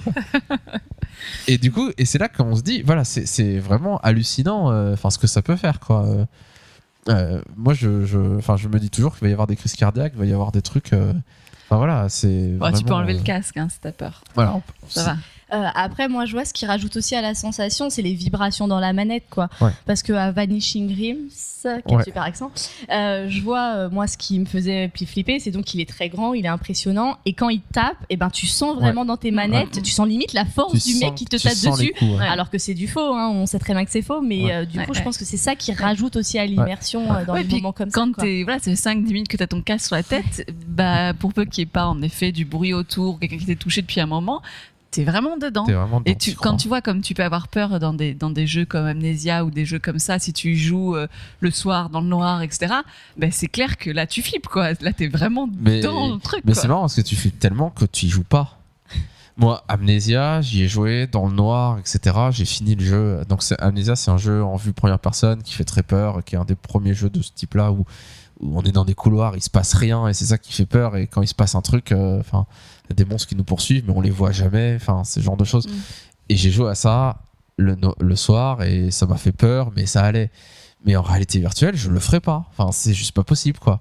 Ça qui est- C'est ça qui est assez rigolo, c'est que finalement on se dit on a envie de tester pour voir. Euh, autre expérience qui fait peur qu'on a essayé hier, c'est The Blue. Euh, The Blue, c'est c'est pas un jeu, c'est une expérience où tu es dans une zone modélisée en 3D, qui est d'ailleurs très bien modélisée. Enfin, je montrais à mon père et il me disait, mais je vois pas la différence entre un film et entre ça. Enfin, c'est la même chose, quoi. Et en effet, et et- et il y a une des expériences, il y en a une où on est avec une baleine qui passe à côté de nous. Euh, mon père a eu très peur de la baleine. c'est clair. Ouais, il a dit ah non j'enlève je peux pas enfin on est là on est dans une épave euh, sous l'eau une épave enfin debout sous l'eau et il y a une baleine qui vient et qui passe juste à côté de nous C'est qu'elle euh, a un regard un petit peu malsain. et il m'a dit, il m'a dit, mais euh, je t'assure, elle m'a regardé un moment, ça m'a fait flipper. Je me après- suis dit, elle me voit. Après, moi, je le fais et il me dit Regarde, attention, elle va arriver. Regarde, attention, attention. Viens, regarde, en partant, elle va te mettre dans le truc là. Regarde, regarde, regarde, son, regarde son œil mauvais qu'elle te lance à ce moment. elle te regarde, elle te regarde. N'empêche, c'est marrant parce que je me dis, enfin, il y a des gens, ils ont des phobies. Enfin, clairement, euh, je Ouais. sais que j'ai une collègue, Non, mais là, elle, euh, avait une euh, phobie des araignées. Et un truc tout bête, hein, mais j'a- j'avais un autre collègue qui avait une casquette où il y avait une toute petite araignée, elle pouvait pas. Elle pouvait pas regarder la casquette parce que euh, la- la- l'araignée lui faisait Ouais. peur. Mais je me dis, Alors t'imagines, tu l'as lui fous un casque avec une expérience avec des thérapies comportementales. ah, mais- Non, mais une petite de loin. Et du coup, dans cette expérience de Blue, on nage avec les poissons, on voit des tortues de mer, Alors, machin, c'est très pas, on est sympa. Non, statique, mais on regarde. on est statique, mais on peut se déplacer dans une zone, euh, et puis on est dedans, on regarde à gauche à droite. Il y a une expérience qui est euh, les abysses, et où on est tout au fond, dans, dans le noir, dans vraiment les abysses profonds, donc on est dans l'eau, et, euh, et notre manette nous sert de lampe torche, donc on l'allume, et on voit que ce qu'on éclaire avec sa manette. C'est assez Bon, impressionnant. mon père a pas voulu le faire, hein. il a dit non, non, moi je fais pas ça, ça me fait trop peur. Pourtant, il n'y avait pas de baleine. hein. Moi, je l'ai mis et j'ai flippé. L'eau, je sais pas ce qui arrive. S'il y a un requin qui arrive, je sais que je vais avoir une attaque. Alors comme je sais pas ce qui arrive, tant qu'on sait pas ce qui se passe dans ce truc, on sait pas. Enfin, on est dans le noir. euh, C'est ça le pire, c'est d'être dans le noir et de bouger la lampe torche et de se dire qu'on va se retrouver nez à nez avec- quelque chose. Moi, j'avais pas peur parce que je me disais, mais tiens, il y a peut-être un truc qui arrive. du coup, là, tu flippes. tu- ah, ça se trouve, il y a un truc qui arrive. Mais euh, c'est assez Et impressionnant alors, parce que coup- vraiment, t'éclaires à, à courte vue et. Ouais, tu clair, bouges. vraiment. et en plus, tu te euh, rends compte que t'es dans une espèce de Enfin, tu squelette. vois sur où 30 tu te demandes ce qui a centimètres. été bouffé avant et tu te dis, oh non, je suis à la place du gens qui a été mangé. Euh, Moi, j'avais le doigt sur le bouton pour quitter. J'étais là, s'il se passe un truc, je quitte direct. La mer, c'est pas le fort de Jonathan. Et euh, non, ce qui est rigolo, c'est qu'on on voit une petite lumière à un endroit et donc on y va, on approche, on s'approche. Et puis vous savez, c'est ces poissons euh, super moches qui ont une lumière sur la tête pour attirer les, les poissons.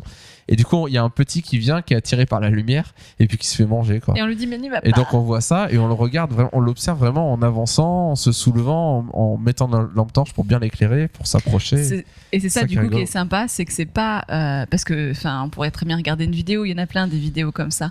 Euh, mais là, tu peux vraiment enfin là le poisson, tu le vois un peu de loin, mais il est dans une espèce de recoin de rocher, enfin dans un creux de rocher, donc tu le vois Il pas faut bien et s'avancer du et coup, se pencher, tu t'avances, tu regardes par le haut pour vraiment regarder dans le trou. Tu sais ce que le réflexe que tu as des fois dans, dans, dans des jeux si, si t'es pas très doué et que tu joues pas beaucoup, tu te dis ah attends, je peux bouger, non ça fait rien. Et ben là tu peux tu bouges et tu vois bien le poisson et tu peux aller regarder par en dessous une anémone. Enfin, c'est vraiment. euh, Les méduses. Ce que je ah, me les dis, méduses. Ah ouais, il y a une méduse qui arrive. Elles sont Donc, belles. euh, elles sont magnifiques et tu peux vraiment te pencher pour regarder en dessous la Tu méduse. t'asseoir et c'est. regarder en dessous Bah, la c'est méduse. hyper qui sympa.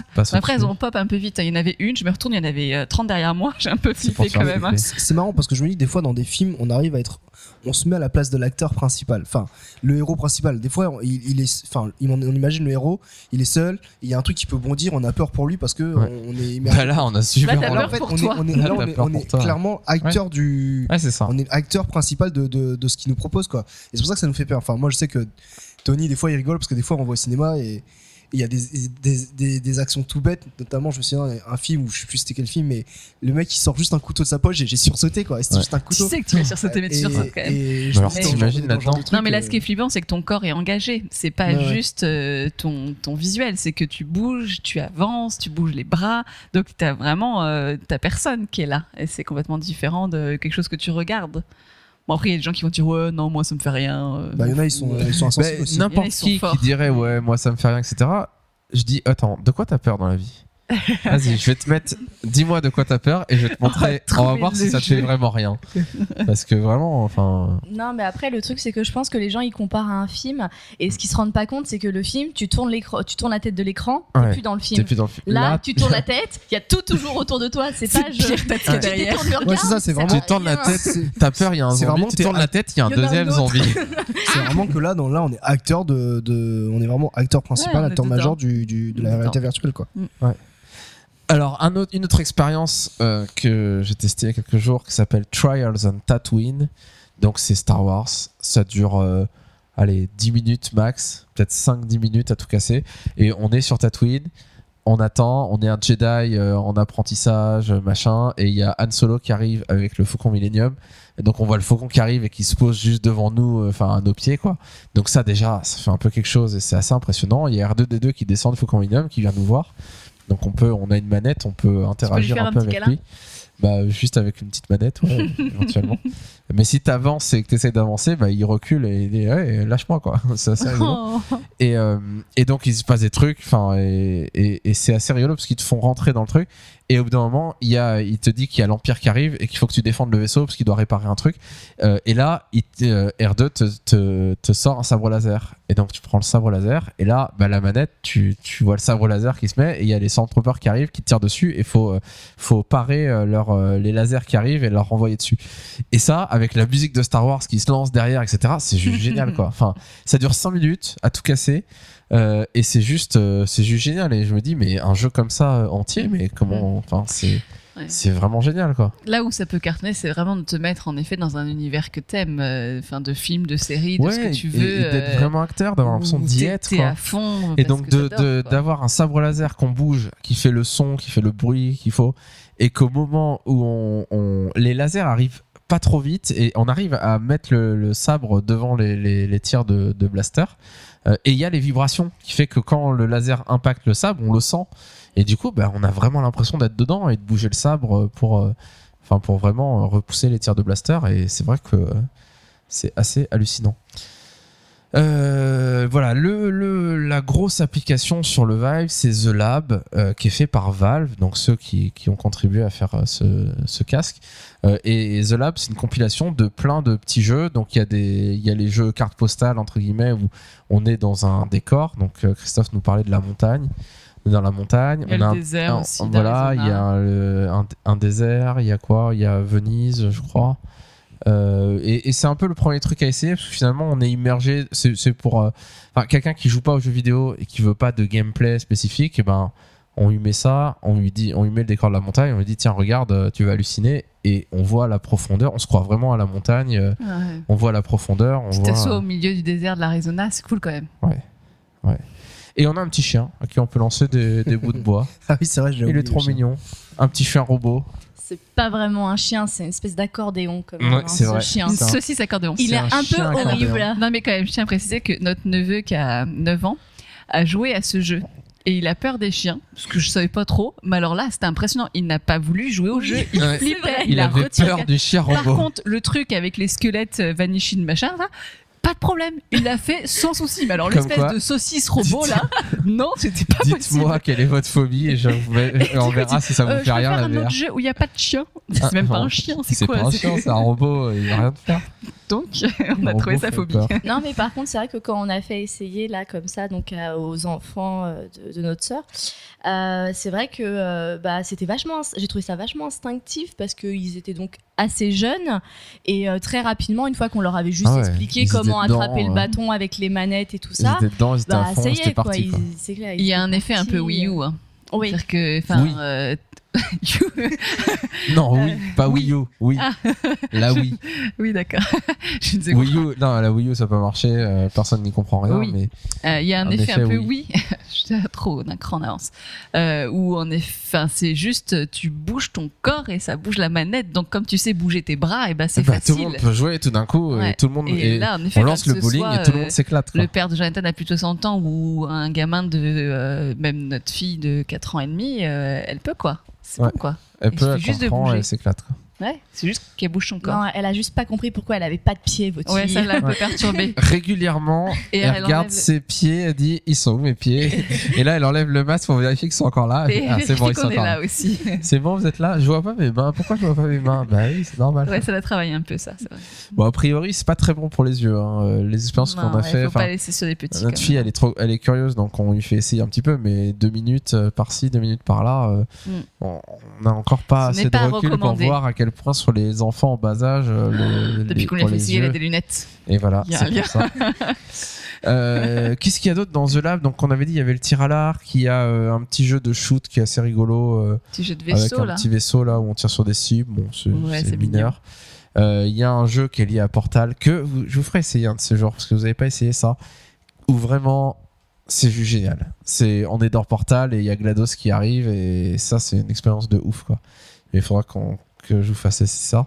Euh, voilà, il y a des petits jeux euh, sympas et c'est vrai que rien que de se déplacer dans The Lab, rien que le tutoriel euh, fait par Valve pour installer euh, le, le truc, euh, du- le tutoriel est génial. Enfin, on est dans un hangar géant et il y a le, je sais plus comment il s'appelle, mais le petit robot de Portal 2 qui vient, qui nous parle et puis, euh, puis voilà, il nous fait tester quelques fonctions du Vive. Voilà. Et puis il y a Tilt Brush qu'on a essayé aussi, qui est un, c'est pas vraiment un jeu, c'est plus une application. C'est, c'est fait par Google et c'est une application de dessin dans l'espace. Euh, vous avez essayé Tilt Brush? Quelqu'un a vu Tilt Brush? Vous avez pas vu? Non. Euh, c'est, t'as testé Marie-Ève? Non, mais j'ai vu. T'as vu? En gros, c'est du dessin dans l'espace 3D. où on, on a sur nos manettes, on a une sorte de palette, comme si on tenait une palette, et puis on sélectionne avec euh, un des Vive euh, euh, ce qu'on veut prendre comme pinceau et on dessine dans l'espace. Et c'est assez hallucinant. Euh, les trucs qu'on peut faire, alors c'est assez dur parce que voilà, faut être un peu artistique, ar- un peu artiste, etc. Tu peux faire Mais, des euh, gribouillages facilement. Les enfants, typiquement, voilà, on leur met ça, ils peuvent passer des heures. Parce qu'ils font des dessins dans l'espace, ils s'éclatent, ils font des trucs colorés, machin. Euh, J'avais montré à une de nos nièces euh, comment faire euh, des, des dessins comme, des, des sortes d'étoiles qui scintillent. Et du coup, bah, le premier truc qu'elle a fait, c'est qu'elle a pris ça, elle a tapissé le ciel de ce truc-là, et puis après, elle s'est allongée par terre, et elle a regardé les étoiles scintiller, et ça l'a fait triper, mais un truc de ouf, quoi. Voilà, et puis du coup, il y a des démos de gens qui font des dessins super beaux et qui, qu'on peut les lancer et on voit les, les, les différents dessins que les gens créent au fur et à mesure et on les voit se dessiner devant nous. Sachant que c'est en 3D, donc on peut se déplacer au- au- tout autour, on peut rentrer dans le dessin, etc. On peut contourner chaque trait qu'on fait dans l'espace, mais on peut le contourner. euh, on, c'est des traits solides qu'on fait, qui ont une certaine épaisseur. Voilà, donc Tilt Brush, c'est vraiment un truc euh, euh, impressionnant. Gratos? Euh, gratos quand on a acheté le Vive, mais je crois que maintenant il est plus offert avec. C'est d'autres jeux qui sont 50 offerts euros. et il coûte cher. Il coûte plus de 30 euros, je crois. Ah ouais, ça fait un peu cher quand même. cher hein. pour un truc de dessin. Mm. C'est une application et bon. Vous êtes très bon en dessin. Oui, et c'est vrai que euh, bon, quand on est bon en dessin, etc., ça doit, ça doit être génial d'utiliser ce truc-là. Euh, moi, j'ai fait Mumuse, euh, j'ai fait des gribouillis, des machins, mais bon, je suis pas vraiment. C'était toi en fait qui a mis des étoiles dans le ciel et qui t'est allongé. Ouais, ça. Euh, non, mais regardez ce que font les autres et les dessins qui se fait. C'est comme une vidéo qu'on regarde, mais en 3D, en pouvant se déplacer à l'intérieur. Ouais, les couleurs sont magnifiques. c'est génial, quoi. On voit au fur et à mesure le dessin se construire devant nous. Euh, alors, euh, d'habitude, à Ghost Titan Adventure, on est un podcast Blizzard. Alors, comment, est-ce- qu'est-ce qu'on peut faire sur Blizzard en VR Alors là, on a l'impression qu'on parle pas de Blizzard depuis tout à l'heure, mais pourtant, Christophe joue à Hearthstone depuis le début sur son téléphone, un peu en pirate. Il est là, et de temps en temps, il fait genre, il nous écoute, il participe, et puis après, il dit Bon, j'ai dit quelque chose, c'est bon, je peux continuer à, à balancer mes créatures. Et ben on pourrait jouer à Hearthstone avec la VR quoi. Alors, Hearthstone en VR, est-ce que ça marche? Tout marche. tout marche parce que on peut, euh, on peut en VR se mettre notre écran de PC devant nous, le mettre à la taille qu'on veut, on peut la- l'agrandir un peu, ou enfin l'incurver pour qu'il nous enveloppe un petit peu. Mais du coup, Hearthstone en VR, bah oui, pourquoi pas, on peut. Euh, World of Warcraft en VR, j'ai testé et, euh, c'est assez. alors, on configure l'écran très grand, on le met on incurvé pour qu'il nous enveloppe un petit peu. On zoome, on regarde notre personnage très près, voire on se met en vue à la première personne. Et là, on se balade d'en haut. Et là, ça fait bizarre parce qu'on a vraiment l'impression d'être un peu d'en haut. Euh, et du coup, je me suis dit, quand la première fois que j'ai vu ça, je me suis dit, ok, il faut que j'aille tester un truc impressionnant. J'ai été à ICC, donc la citadelle de la couronne de glace, dans Wrath of the Lich King. Et je me suis dit, je vais me mettre devant ICC et je vais regarder ICC euh, vu d'en bas euh, quand on rentre dedans, qu'est-ce que ça ressemble en ayant le casque et en, en ayant besoin de lever la tête pour voir le haut, quoi. Et c'est vrai que quand on est devant ICC, qui est une énorme citadelle, euh, et qu'on est devant, qu'on lève la tête et qu'on voit la grandeur de l'édifice, c'est assez impressionnant. Après, en termes d'expérience de jeu. en euh, termes d'expérience de jeu, de on peut le faire, mais c'est comme regarder un écran euh, géant autour de soi. Pour, pour on se balader, jouerait- c'est bon, mais pas pour Oui. jouer. Enfin, tu jouerais Bah, pas on comme peut, ça. mais je- on va peut-être en parler etc. après. On peut, on peut, mais euh, mais c'est vrai que le casque est un peu lourd. Euh, L'image est pas hyper Ça- nette et Ça doit pas être parfaite. pratique pour les mouse clickers.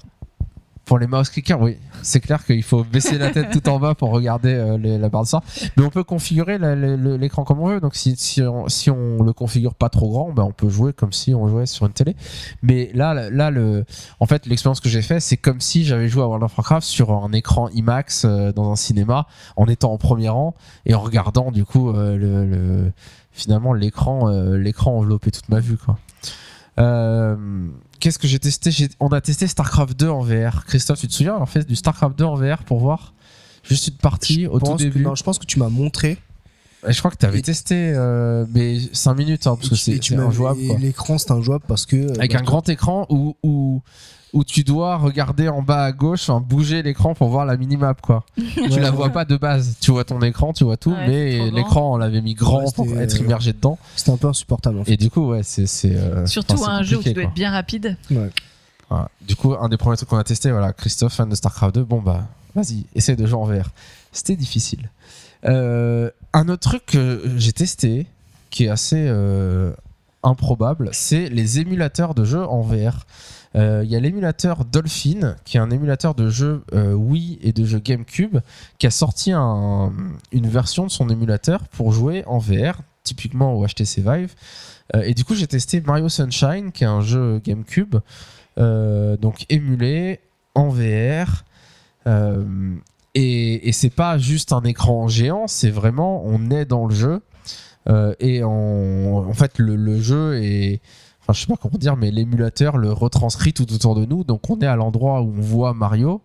Et quand on regarde derrière, ben, on voit vraiment le derrière, quoi. Enfin, le, pas le derrière de Mario, hein. le derrière du, de, la, de la ville, si on a la ville derrière nous. T'as des mauvaises pensées, non, on n'avait pas on n'est pas en ça. vue à la première personne. On est la caméra, on voit Mario en bas, on le dirige, etc. la coup- caméra nous suit. Mais, euh, mais on peut regarder tout à gauche, à Du coup, droite. c'est pas etc. juste un écran incurvé, tu veux dire. Oui, c'est pas un écran incurvé, c'est vraiment à 360 degrés. en- Nous mettre vraiment. comme dedans. si on était au milieu du jeu. Euh, c'est assez impressionnant pour la performance. Après, il y a plein de bugs, d'artefacts graphiques, de trucs que selon où on regarde, il y a des choses qui disparaissent, qui réapparaissent. Euh, donc voilà, mais, mais voilà, ça donne l'impression. Enfin, en jouant à ça, je me suis dit, mais le prochain Mario 3D, si je l'ai en VR, mais comment je serais trop content, quoi. Enfin, vraiment, euh, j'adorerais être immergé comme ça. euh, Ils vont peut-être ressortir le. Virtual Boy. Peut-être. Qui sait? Euh, voilà, on peut regarder des vidéos à 360 degrés. Là, il y a vraiment tout et n'importe quoi, et surtout n'importe quoi. Euh, sur YouTube, n'importe quelle vidéo en 3D, ben, on peut la balancer dans le Vive et puis la voir à 360 degrés, regarder tout Mm. autour. Euh, Qu'est-ce que j'ai fait comme ça? J'ai regardé la rédaction d'IGN, qui est un gros site de jeux vidéo, qui a fait une vidéo de leur rédaction à 360 degrés. Ça n'avait pas beaucoup d'intérêt, mais c'est- il avait fait aussi rigolo. une vidéo à 360 degrés. Ouais, qu'on pouvait regarder en 360. Ouais. euh, voilà. Ouais. Euh, bon, il y a si j'ai regardé une vidéo, c'était assez rigolo d'un ours qui attaque des gens. Donc on est, je sais pas comment ils ont fait. ils- Donc tu n'as pas peur des ours. L'impression, mais je sais pas si c'était calculé ou pas, mais l'impression c'est qu'ils ont posé leur caméra à 360 degrés à un endroit. Ils étaient en train de bivouaquer euh, dans la nature, etc. Et il y a un ours qui a débarqué. C'était pas prévu, tu et penses du coup, bah, les acteurs jouent super bien en tout cas, si c'est des acteurs. Surtout celui qui fait l'ours. Ouais, l'ours il est très bon. Mais euh, Oui, trop bien. mais on a vu les gens qui ont vu l'ours qui ont commencé à flipper, certains qui ils paniquaient, enfin ils- certains qui étaient près de la voiture qui essayaient de rentrer dans la voiture et le but c'était que tout le monde de l'occuper à un endroit pour tous rentrer dans la voiture et se protéger. Et, et du coup on voit ça à 360 degrés et on peut regarder vraiment la réaction de celui qui est à gauche, de celui qui est derrière, de celui qui est là-bas et on voit l'ours. Et le but c'était de lui lancer de la nourriture à un endroit pour qu'il y aille, ce qu'il a fait, pour que tout le monde aille se réfugier. Et, La et question du coup pose. euh, cette vidéo est assez impressionnante. La question qu'on se pose tous, c'est est-ce qu'ils ont réussi à sauver la caméra Bah, a priori, vu qu'on a la vidéo, oui. Est-ce que l'ours a commencé à s'en prendre la caméra et donc ils ont dit non, on a une super vidéo de la mort, je vais aller récupérer la, le disque SD, la, la Mathieu, carte tu SD. mourras, mais prends la caméra Ouais, c'est ça. Euh, mais voilà, il y a des tonnes de vidéos, euh, de trucs. Là, le euh, dernier en date, c'est la, la course poursuite. euh, Enfin, pas la course poursuite, la course de, de chariot à- dans le film Baignure. Où à un moment donné, euh, tu, on peut faire. Enfin, on vit. Ah, on peut le faire en on- 360. On vit la, la, la course de baignure et Alors c'est vrai que c'est un peu la mode. euh, chaque film qui sort maintenant sort son son Mhm. expérience 360. Ouais. Il y a eu le livre de la jungle, euh, le- la version film là où ils ont sorti une version, euh, enfin où on Mhm. est face au roi Louis euh, qui nous parle et puis une autre où on est face à K, le serpent. Fait un peu peur le serpent. Ça doit être vachement impressionnant. Ouais, et t'es dans la nature, tu vois vraiment la forêt tout autour, etc. Et t'entends juste la chanson de, de du serpent, euh, enfin qui chante euh, au loin, et puis on, et on voit des trucs qui bougent, et au bout d'un moment on voit le serpent qui descend et qui vient vers nous. Et, et ouais, Et t'as c'est coupé la mal. vidéo. Non, ça a été. Non, ça a été parce que c'est bon, je sais pas, ça, fait- ça faisait pas très peur. Ça fait pas vrai, ça fait un peu, ça fait cartoon. Donc du coup, c'est pas. euh, Mm. Mais voilà, c'était c'était assez rigolo. Donc voilà, il y a vraiment des tonnes et des tonnes de trucs maintenant. Euh, et c'est vrai que finalement, on peut jouer à tous les jeux en VR d'une certaine manière, puisque on- il y a un mode qui permet d'être dans une salle, euh, comme si on était dans une salle de cinéma avec un écran géant, et de voir son écran de PC. Donc moi j'ai joué par exemple à The Witcher 3 en VR, euh, où on est euh, comme si on était dans une salle de cinéma et, et on joue au, jeu Witcher 3 qui est sur notre PC et puis qui est rendu dans notre casque de réalité virtuelle. Euh, voilà, et la frustration qu'il y a à faire ça, c'est que finalement, bah, le casque il pèse quand même son poids, Mm. il tient chaud. Donc là, on est en août, euh, c'est horrible. Autant dire que depuis euh, juin, juillet, août, là, euh, le casque, on l'utilise quand même vachement moins. Et, et puis l'image est quand même vachement moins belle que. Et, et à chaque fois, quand je lance Witcher 3 dans le casque de réalité virtuelle, je joue 5 minutes. Et après, quand j'enlève le casque et que je regarde l'image de mon PC, elle est tellement 10 fois plus belle que. Enfin, forcément, la résolution est plus élevée que je me dis, bon, franchement, c'est pas. Enfin, on n'est pas encore prêt pour jouer à tout, regarder des films là-dedans. Euh, parce que l'image reste quand même euh, tellement plus belle en, HD euh, sur, le, sur le PC. Et encore à condition d'avoir un très bon PC. Tu veux dire sur en réalité virtuelle? Ou euh, sur Witcher 3 les deux. Non mais alors je peux troller un peu mais Witcher 3 il est magnifique sur un bon PC et quand on l'a en casque de réalité virtuelle on a l'impression d'y jouer sur PS4 et c'est vraiment moche.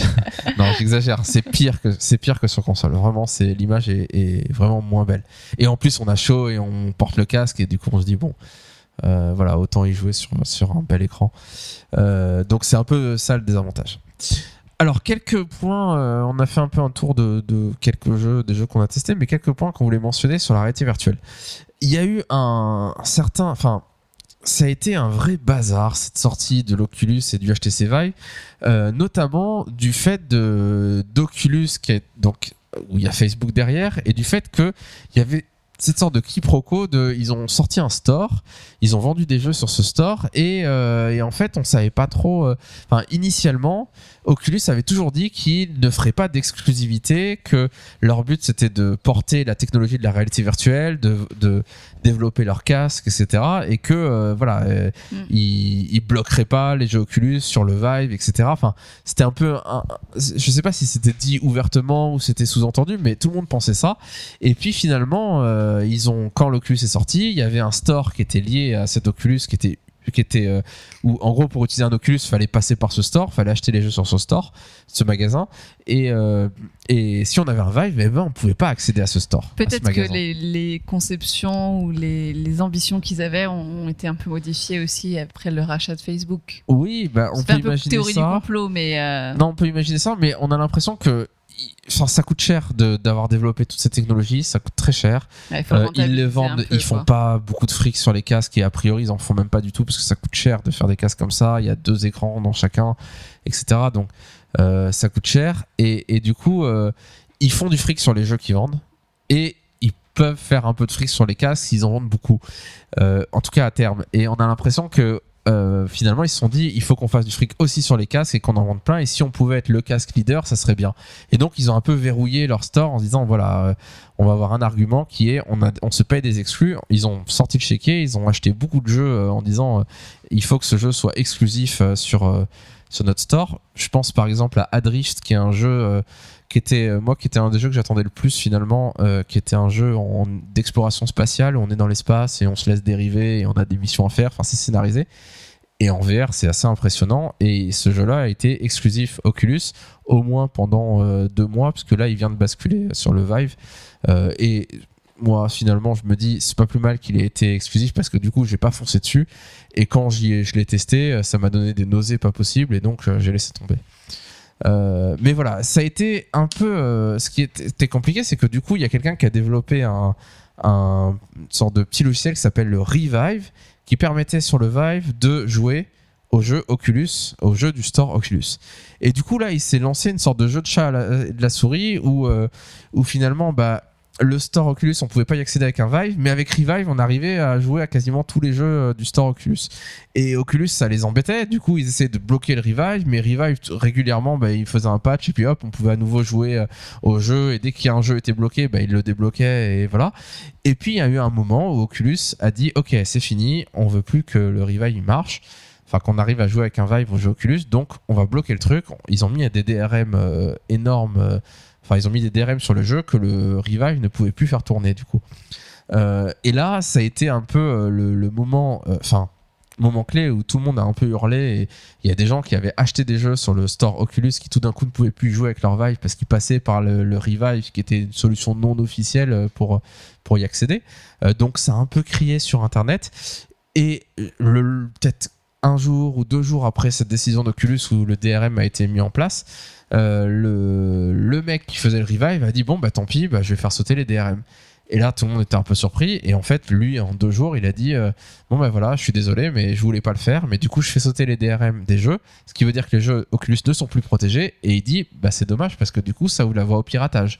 Alors qu'avant, on ne piratait pas les jeux. Enfin, on pouvait pas. Il y avait, avaient il y avait un D- en fait, il y avait un DRM qui verrouillait les jeux, qui faisait qu'on les piratait pas. Mais le Revive pouvait euh, les, les- les faire jouer par le, le, le Vive. Mm. C'est comme ça que j'ai compris les choses. hein. Euh, et du coup, c'était bon bah dommage, euh, vous voulez jouer, vous voulez bloquer le truc, on puisse pas euh, jouer avec nos, nos devices à nous. Euh, bah tant pis, on ouvre la porte au piratage. Et là, Oculus est revenu en arrière très très vite, quelques semaines. Ils ont dit ok qu'ils acceptaient que le Vive se connecte à leur store par le biais de Revive, qu'ils enlevaient le DRM qui bloquait le Vive euh, et qu'ils le remettraient plus jamais, etc. Et ils ont fait une déclaration d'intention, en tout cas en disant que qu'ils revenaient en arrière, notamment pour en se disant ils ont peut-être compris que les gens avec le Vive allaient acheter des jeux sur le store Oculus et que du coup ils allaient faire euh, des bénéfices aussi quoi. Euh, peut-être qu'ils ont vu à quel point le Vive marchait bien et que finalement le marché euh, des casques de réalité virtuelle bah, a été pris. Euh, je sais pas quelles sont les parts de marché, mais le Vive a fait des, des assez, assez bons chiffres de vente. Donc ils se sont dit voilà, c'est un marché dont on ne peut pas se couper. C'est vrai que c'est. euh, Enfin, on pourrait se dire, euh, après tout, euh, ils ont, ils ont qu'à utiliser les jeux du Vive et puis c'est tout. Sauf que financièrement, enfin, ça coûte quand même très cher un casque de réalité virtuelle. Mm. Tu peux pas te permettre d'en acheter deux parce que euh, il y a des jeux que t'aimes bien chez Oculus et Oculus c'est des jeux que t'aimes bien chez Vive. Ouais. Donc ça paraît bien et agréable pour les acheteurs de casques d'avoir accès aux deux stores, peu importe le, le casque qu'ils ont acheté au départ, parce que, enfin, on peut pas en acheter deux, c'est pas possible. Enfin, enfin, c'est possible, mais il faut être riche. Enfin, après, ça, c'est déjà un problème qui existe sur les consoles où finalement, euh, t'avais des, t'as quand même des jeux qui n'existent que sur, euh, Ouais. Que sur, euh, Play, enfin, Mm. que sur PlayStation ou que sur. Euh, Et c'est, exactement dans cette logique qu'Oculus se sont mis finalement en se disant on fait un store fermé, c'est un écosystème fermé et on se met comme si on était Sony avec notre PlayStation. Sauf que c'est vrai qu'on est sur PC et sur PC en général il y a une tradition sur PC que tout soit ouvert et qu'on puisse quand on achète un accessoire et qu'on le branche qu'on puisse le, le faire marcher avec tout et n'importe quoi et, et voilà c'est enfin en général c'est, c'est souvent comme ça que ça marche sur PC. Euh, mais voilà, et d'une certaine manière, euh, Microsoft avec Windows 10 et avec les jeux sur le store Windows 10 comme actuellement Quantum Break où on peut y jouer qu'en passant par le store de Windows 10, euh, bah, d'une certaine manière, ils, font un peu la même chose qu'Oculus finalement. Euh, on est obligé d'avoir Windows pour jouer à euh, Quantum Break et on est obligé d'avoir Windows 10. Avec Windows 8 ou Windows 7, ça ne marche pas. Euh, et du coup, c'est un un peu pareil, sauf que les gens doivent avoir Windows 10, mais sont pas obligés de payer un casque à 1000 euros euh, ou à 700 euros spécifique pour jouer à ce jeu, quoi. Donc la pilule peut-être marche passe. Après, il y a beaucoup mieux. de jeux aujourd'hui qui sont des exclus et qui le sont plus quelques mois après aussi pour cette raison. Bah là, c'est ce qui s'est passé. maximum Project de Cars était une exclu pour que ça se vende. euh, Oculus. aussi. Hein. Project Cars c'était une exclu Oculus, mais dès le début ils ont Il dit basculé. ça viendra sur le Vive.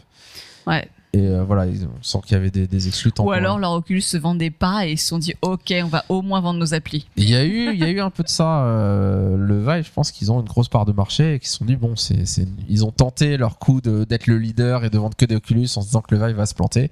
Ça va marcher, donc ils ont, ils ont un peu plus ouvert le, Ils ont changé de stratégie. Euh, le room scale, room scale est-il important ou pas? C'est quoi le room scale? Une idée? Euh, tu me l'as dit. Ouais. je me souviens qui lit des news sur un site qui dit c'est quoi le room scale dont tout le Euh, monde parle Ah si si si si, c'est le fait de pouvoir bouger dans la pièce. Ouais, room Avec scale, ça veut dire à l'échelle de la pièce. Donc c'est le fait de jouer à l'échelle d'une pièce. L'Oculus, actuellement, bientôt il va y avoir des, des, des manettes, etc., qui fait qu'on pourra bouger dans l'espace. Mais pour l'instant, on ne peut pas. On est sur sa chaise, on a l'Oculus sur la tête et on joue comme ça, on reste assis. Euh, le Vive, on a deux manettes, on installe deux caméras chez soi. euh, à deux extrémités d'une pièce et on peut se déplacer, on peut bouger. Est-ce que c'est important ce room scale? Moi, je, je vous demander votre avis, mais moi au début, quand je me suis passionné pour la VR, euh, j'avais vraiment pas envie de bouger, de me déplacer, etc. Et je me disais, la VR, moi je veux juste rester assis et jouer à des jeux genre Elite Dangerous ou Project Cars ou des jeux comme ça. Et puis finalement, on a testé le room scale, vu que en Vive, sur le Vive, bah, beaucoup des jeux les plus intéressants, en tout cas, euh, bah, ça se fait à l'échelle d'une pièce, donc on se déplace, on manipule des objets, on, on se dirige. Est-ce que c'est important pour vous de faire du room scale ou est-ce que vous préféreriez rester assis dans les jeux VR Euh, non, moi j'aime euh, pouvoir bouger. Enfin, on, parlait tout à l'heure de, de l'immersion, euh, le fait de pouvoir bouger, se déplacer, euh, voilà, pas toucher les objets parce qu'ils n'existent pas vraiment, euh, mais avec les manettes d'interagir avec l'environnement, euh, je trouve que c'est beaucoup plus immersif. Après, il y a des jeux qui sont peut-être pas faits pour se déplacer dans la pièce. Et je pense qu'on aurait très vite la gerbe. Euh, mais sur, euh, enfin, les jeux de tir à l'arc dont on parlait tout à l'heure ou euh, de vaisseaux, etc. c'est très différent justement du coup de pouvoir se déplacer, bouger. Maintenant, je pense aux gens qui n'ont pas forcément un grand salon. On a un ami qui a le HTC Vive aussi, qui joue dans un petit bureau dans sa maison, et il nous disait l'autre fois qu'il avait un petit peu explosé sa manette parce qu'il s'était pris le mur, tout simplement. C'est trop petit et c'est vrai que c'est tout petit. Je sais pas comment il fait pour jouer là-dedans. Ça, c'est un Euh, problème. Euh, Je et- pense et que du quand coup, on configure euh, sa pièce, il faut pas mettre les limites au, bord du mur. Ouais. Il faut les mettre à- avant. Comme ça, si on est à la limite Ouais. et qu'on fait un grand mouvement, ben, on fracasse pas je pense à cette soirée où j'étais en train de jouer au PC, je sais pas, à WoW peut-être, et, et, euh, et Jonathan faisait de la VR, et du coup il était derrière moi, et à un moment j'ai senti un mouvement de vent de la manette qui passait derrière ma tête. J'étais me en suis train de peu- taper des squelettes dans Je Vanishing me Rail. suis un peu avancé, j'ai eu un peu peur quand même de me prendre un coup de manette à un moment. Mais voilà, c'est vrai qu'il y a quand même ce problème d'espace et je pense euh, aux gens, par exemple, qui vivent à Paris dans des euh, chambres de bonne. Je ne pense pas que ce soit possible de se déplacer énormément. Maintenant, tu configures la taille. Ouais. Donc, Et sur le on peut euh, jouer debout, mais euh, sans se déplacer. Sans avoir 3 en mètres. se euh, chaque téléportant tout le quoi. temps et en disant voilà on va pas bouger on va se déplacer on va tourner sur soi-même mais on va pas aller à gauche à droite oui c'est ça Bah On peut jouer après, comme ça. je suis d'accord que c'est très immersif de pouvoir euh, avoir, euh, en effet, pouvoir se déplacer. Maintenant, je trouve que ça coupe un peu à l'immersion quand, dès que tu t'approches en fait des limites de Oui. ton carré que tu as délimité, dans le jeu, tu as un espèce de grillage qui apparaît pour te prévenir Pour te dire, justement que sinon tu vas te prendre probablement un mur ou une table. attention tu vas te prendre la Et, euh, grand-mère là et alors bien sûr c'est nécessaire à pas se faire mal mais euh, mais du coup je trouve que ça, Ouais, ça par contre là sort. ça, ça sort du coup de l'immersion quoi et du coup je vous ai pas montré parce que moi je veux pas que vous cassiez ma manette contre le mur mais on peut l'enlever et Ouais, moi je mais- me l'enlève toujours. Dès que je mets le casque le premier truc que je fais c'est que j'enlève cette me grille. un coup de manette. j'enlève cette grille. Et on- en fait on voit ce qui est bien foutu c'est que il y a donc il y a un mode qui s'appelle le c'est la chaperonne qui la chaperonne c'est le le chaperonne c'est le c'est ce grillage autour qui délimite la, la pièce et qui empêche d'en sortir. Euh, et cette chaperonne on peut la mettre en mode développeur et mode développeur ça veut dire que t'es un pro tu vois. T'es un développeur quoi. et, euh, et donc ça enlève le grillage tu le vois plus. Et par contre tu vois une limite au sol. Tu vois ton sol tu vois un, un léger quadrillage qui montre au sol euh, où est-ce que t'es dans la pièce. Et du coup, en fait, tu, régulièrement, tu donnes un petit coup d'œil au sol pour voir où est-ce que tu es dans la pièce pour te mettre vers le milieu et pour pas, pas sortir complètement, En fait, pour le, garder en mémoire où est-ce qu'on est dans la pièce à peu près pour pas se cogner. Quoi. Le quadrillage n'apparaît que si on s'en approche. C'est Ouais, ou si le on se dire. Déplace. pas- Mais des fois, même si on est- toujours là. Même si on est un peu au milieu, si on se déplace un peu trop, enfin un grand moment d'un côté, Ouais. il réapparaît en surimpression pour dire attention, wow, Ouais. vous allez où là mais, mais on le voit pas tout le temps. Enfin, si Ouais. t'es dans Oui, le il milieu, tu le vois je pas. pense que quand t'es en tu train de tuer des zombies tu fais pas forcément attention à la petite ligne de quadrillage en bas quand Ouais, même hein. ouais, ouais, parce que au moins le grand quadrillage on le voit de loin Preuve le Oui. coup de vent. c'est sûr. Non, c'est sûr. Mais je pense qu'à terme, quand on gère, bah oui, le truc au sol, c'est pas mal quoi. Ça suffit quoi. Et moi, je, enfin, très vite, je l'ai je l'ai enlevé ce truc-là. et Après, c'est bien en effet de, de pas Mais être trop no- près. attends, notre ami qui a fracassé sa manette contre le mur, il avait enlevé le quadrillage. Voilà, il m'avait voilà. dit. Et à cette époque-là, moi, j'enlevais pas le quadrillage. Et quand il m'a dit ça, je me suis dit, oh, je vais pas l'enlever ce quadrillage, je vais le garder parce que. Non, mais du coup, par contre, ça fait un peu sortir de l'immersion parce que hier, justement, j'étais dans, dans The Blue où j'étais au milieu des au milieu des abysses et donc t'es dans le noir et voilà et tu es là avec ta lampe torche et tu vois des petits poissons et tout et, et j'avais mes méduses qui m'entouraient. Et à un moment je, je- bon voilà je sais bien que je vais pas la toucher la méduse mais j'essaye quoi. Tu vois je, je touche pour voir si ça marche on sait jamais. Notre petite fille a fait ça aussi. Elle dit, mais pourquoi je l'attrape pas? bah voilà c'est de quel tien 4 ans, J'ai 33 ans, même combat. de la toucher. Et en fait, j'attrape ma chaise de bureau. C'était vachement décevant. Et, et par contre, là, ça sort vachement de l'immersion. Ça, Tu ça, je ne c'est suis ce que, que dans mon j'aimerais- salon. J'aimerais euh, à une expérience de jeu où t'as quelqu'un en dehors qui te file des objets. Quand tu tends la main pour essayer de toucher un truc, Il te il te la file un truc qui fait exactement la, la même texture. Là, c'est génial. Et c'est vrai que euh, dans les jeux où ça fonctionne le mieux, c'est quand le ce que, ce que tu tiens, par exemple, c'est une arme et, et comme les manettes ressemblent Ouais, à des armes avec des gâchette. cachettes, Mm. ben voilà, on est dedans quoi. Enfin, c'est vraiment, euh, on s'y croit quoi. Ça me fait penser à une vidéo où tu voyais un mec qui faisait un roller coaster et t'avais euh, un, un pote devant qui, qui tenait un ventilateur Ah ouais. et derrière t'avais le mec et derrière le mec euh, un autre pote qui tenait sa, son dossier de chaise et qui le bougeait en fonction de ce qu'il voyait à l'écran Génial. ça avait l'air trop cool Génial. Les Mais- potes sympas. Non, mais c'est clair que, enfin, moi, j'ai- j'aimerais bien tester, ouais, des, des trucs comme ça avec un, rien qu'un ventilo. Me fous, t'as un ventilo devant, t'es à la montagne, t'as du vent, ou t'as des sensations, un roller coaster et t'as un ventilo devant. Je pense que ça rajoute. Bon, si, il y a que ça pour te faire plaisir, on va trouver. hein. On va parler un peu des accessoires improbables après. euh, qui, qui peut y avoir. Euh, Qu'est-ce que l'Uber sampling? Alors ça, je voulais juste en parler pour expliquer ce que c'est. Alors, je crois que c'est une que- solution pour améliorer la qualité graphique. Oui, c'est ce qui est écrit, euh, mais encore, euh, c'est assez bluffant, c'est c'est ça bluffant, ce ouais. L'Uber sampling, voilà, c'est des sortes de filtres qu'on rajoute ou enfin on peut on peut jouer à des jeux en enfin en 2D sans la VR et avoir l'Uber sampling et qui permet de rajouter des filtres de, de qui permet de rajouter de l'anti-aliasing de rajouter plein de choses par dessus et qui permettent d'avoir des, des textures plus belles plus fines Euh, donc on le fait dans le jeu et on peut le faire sur l'Oculus et sur le HTC Vive. Et c'est un moment où c'était assez rigolo parce que tout d'un coup euh, il y a des gens qui ont dit Ouah, euh, augmenter enfin doubler votre résolution sur l'Oculus Rift. Et là tout le monde dit comment ça les écrans ils ont une résolution on peut pas on peut pas doubler le nombre de pixels quoi.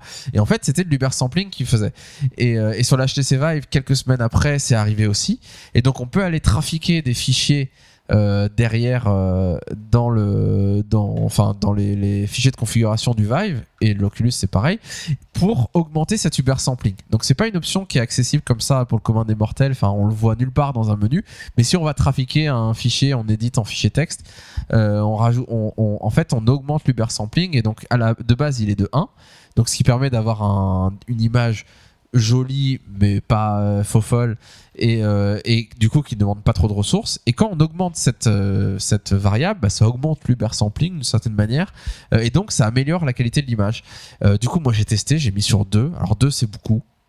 2 il faut un gros PC pour le faire tourner. Je me suis dit bon les gens ils disent monter à 1.2 1.3 1.5 éventuellement. Je me suis dit bon je teste à 2 ça va sûrement décrocher, avoir des problèmes, mais je vais juste voir euh, l'image à quoi elle ressemble.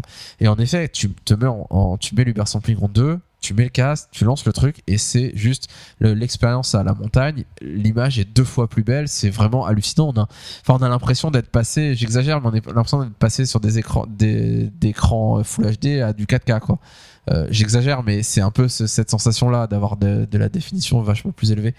Euh, et c'est super bluffant. Et en même temps, ça décrochait tout le temps, euh, ça ramait, euh, et du coup, c'était les nausées assurées euh, en deux minutes, quoi. Sachant que sur mon PC, c'est une GeForce GTX 980, donc c'est une grosse carte graphique, mais de la génération d'avant, pas de la nouvelle génération qui sont les 1080 maintenant qui, viennent de sortir. Donc voilà. Mon ami qui a un Vive aussi a une 1080 et il disait que avec une 1080 en 1.8 du bear sampling, donc moi j'étais monté à 2 pour voir et ça a décroché complètement. Il disait qu'en 1.8 c'était stable et ça tournait bien. Et 1.8 ça donne vraiment une belle qualité d'image quoi. Euh, et donc du coup cette euh, toute cette, cette euh, la réalité virtuelle, on s'est dit que ça allait relancer un peu euh, la course à l'armement pour avoir des grosses cartes graphiques qui tâchent et des processeurs puissants. Et finalement, je me disais, bah, pour l'instant, si on a une 980, ça suffit et la VR, euh, enfin ça, ça tourne bien.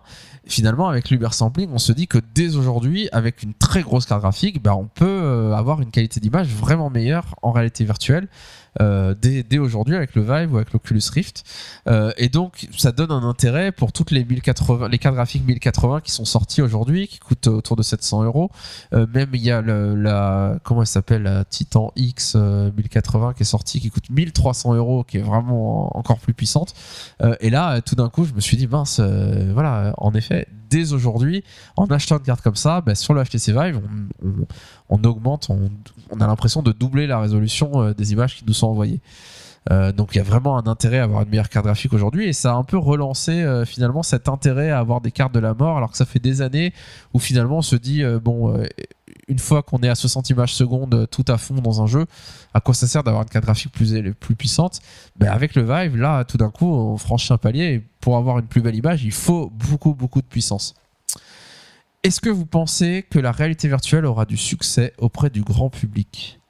Est-ce que vous croyez à l'effet oui à l'effet Wii Bowling ou Wii Tennis de la réalité virtuelle? Moyen. Question compliquée.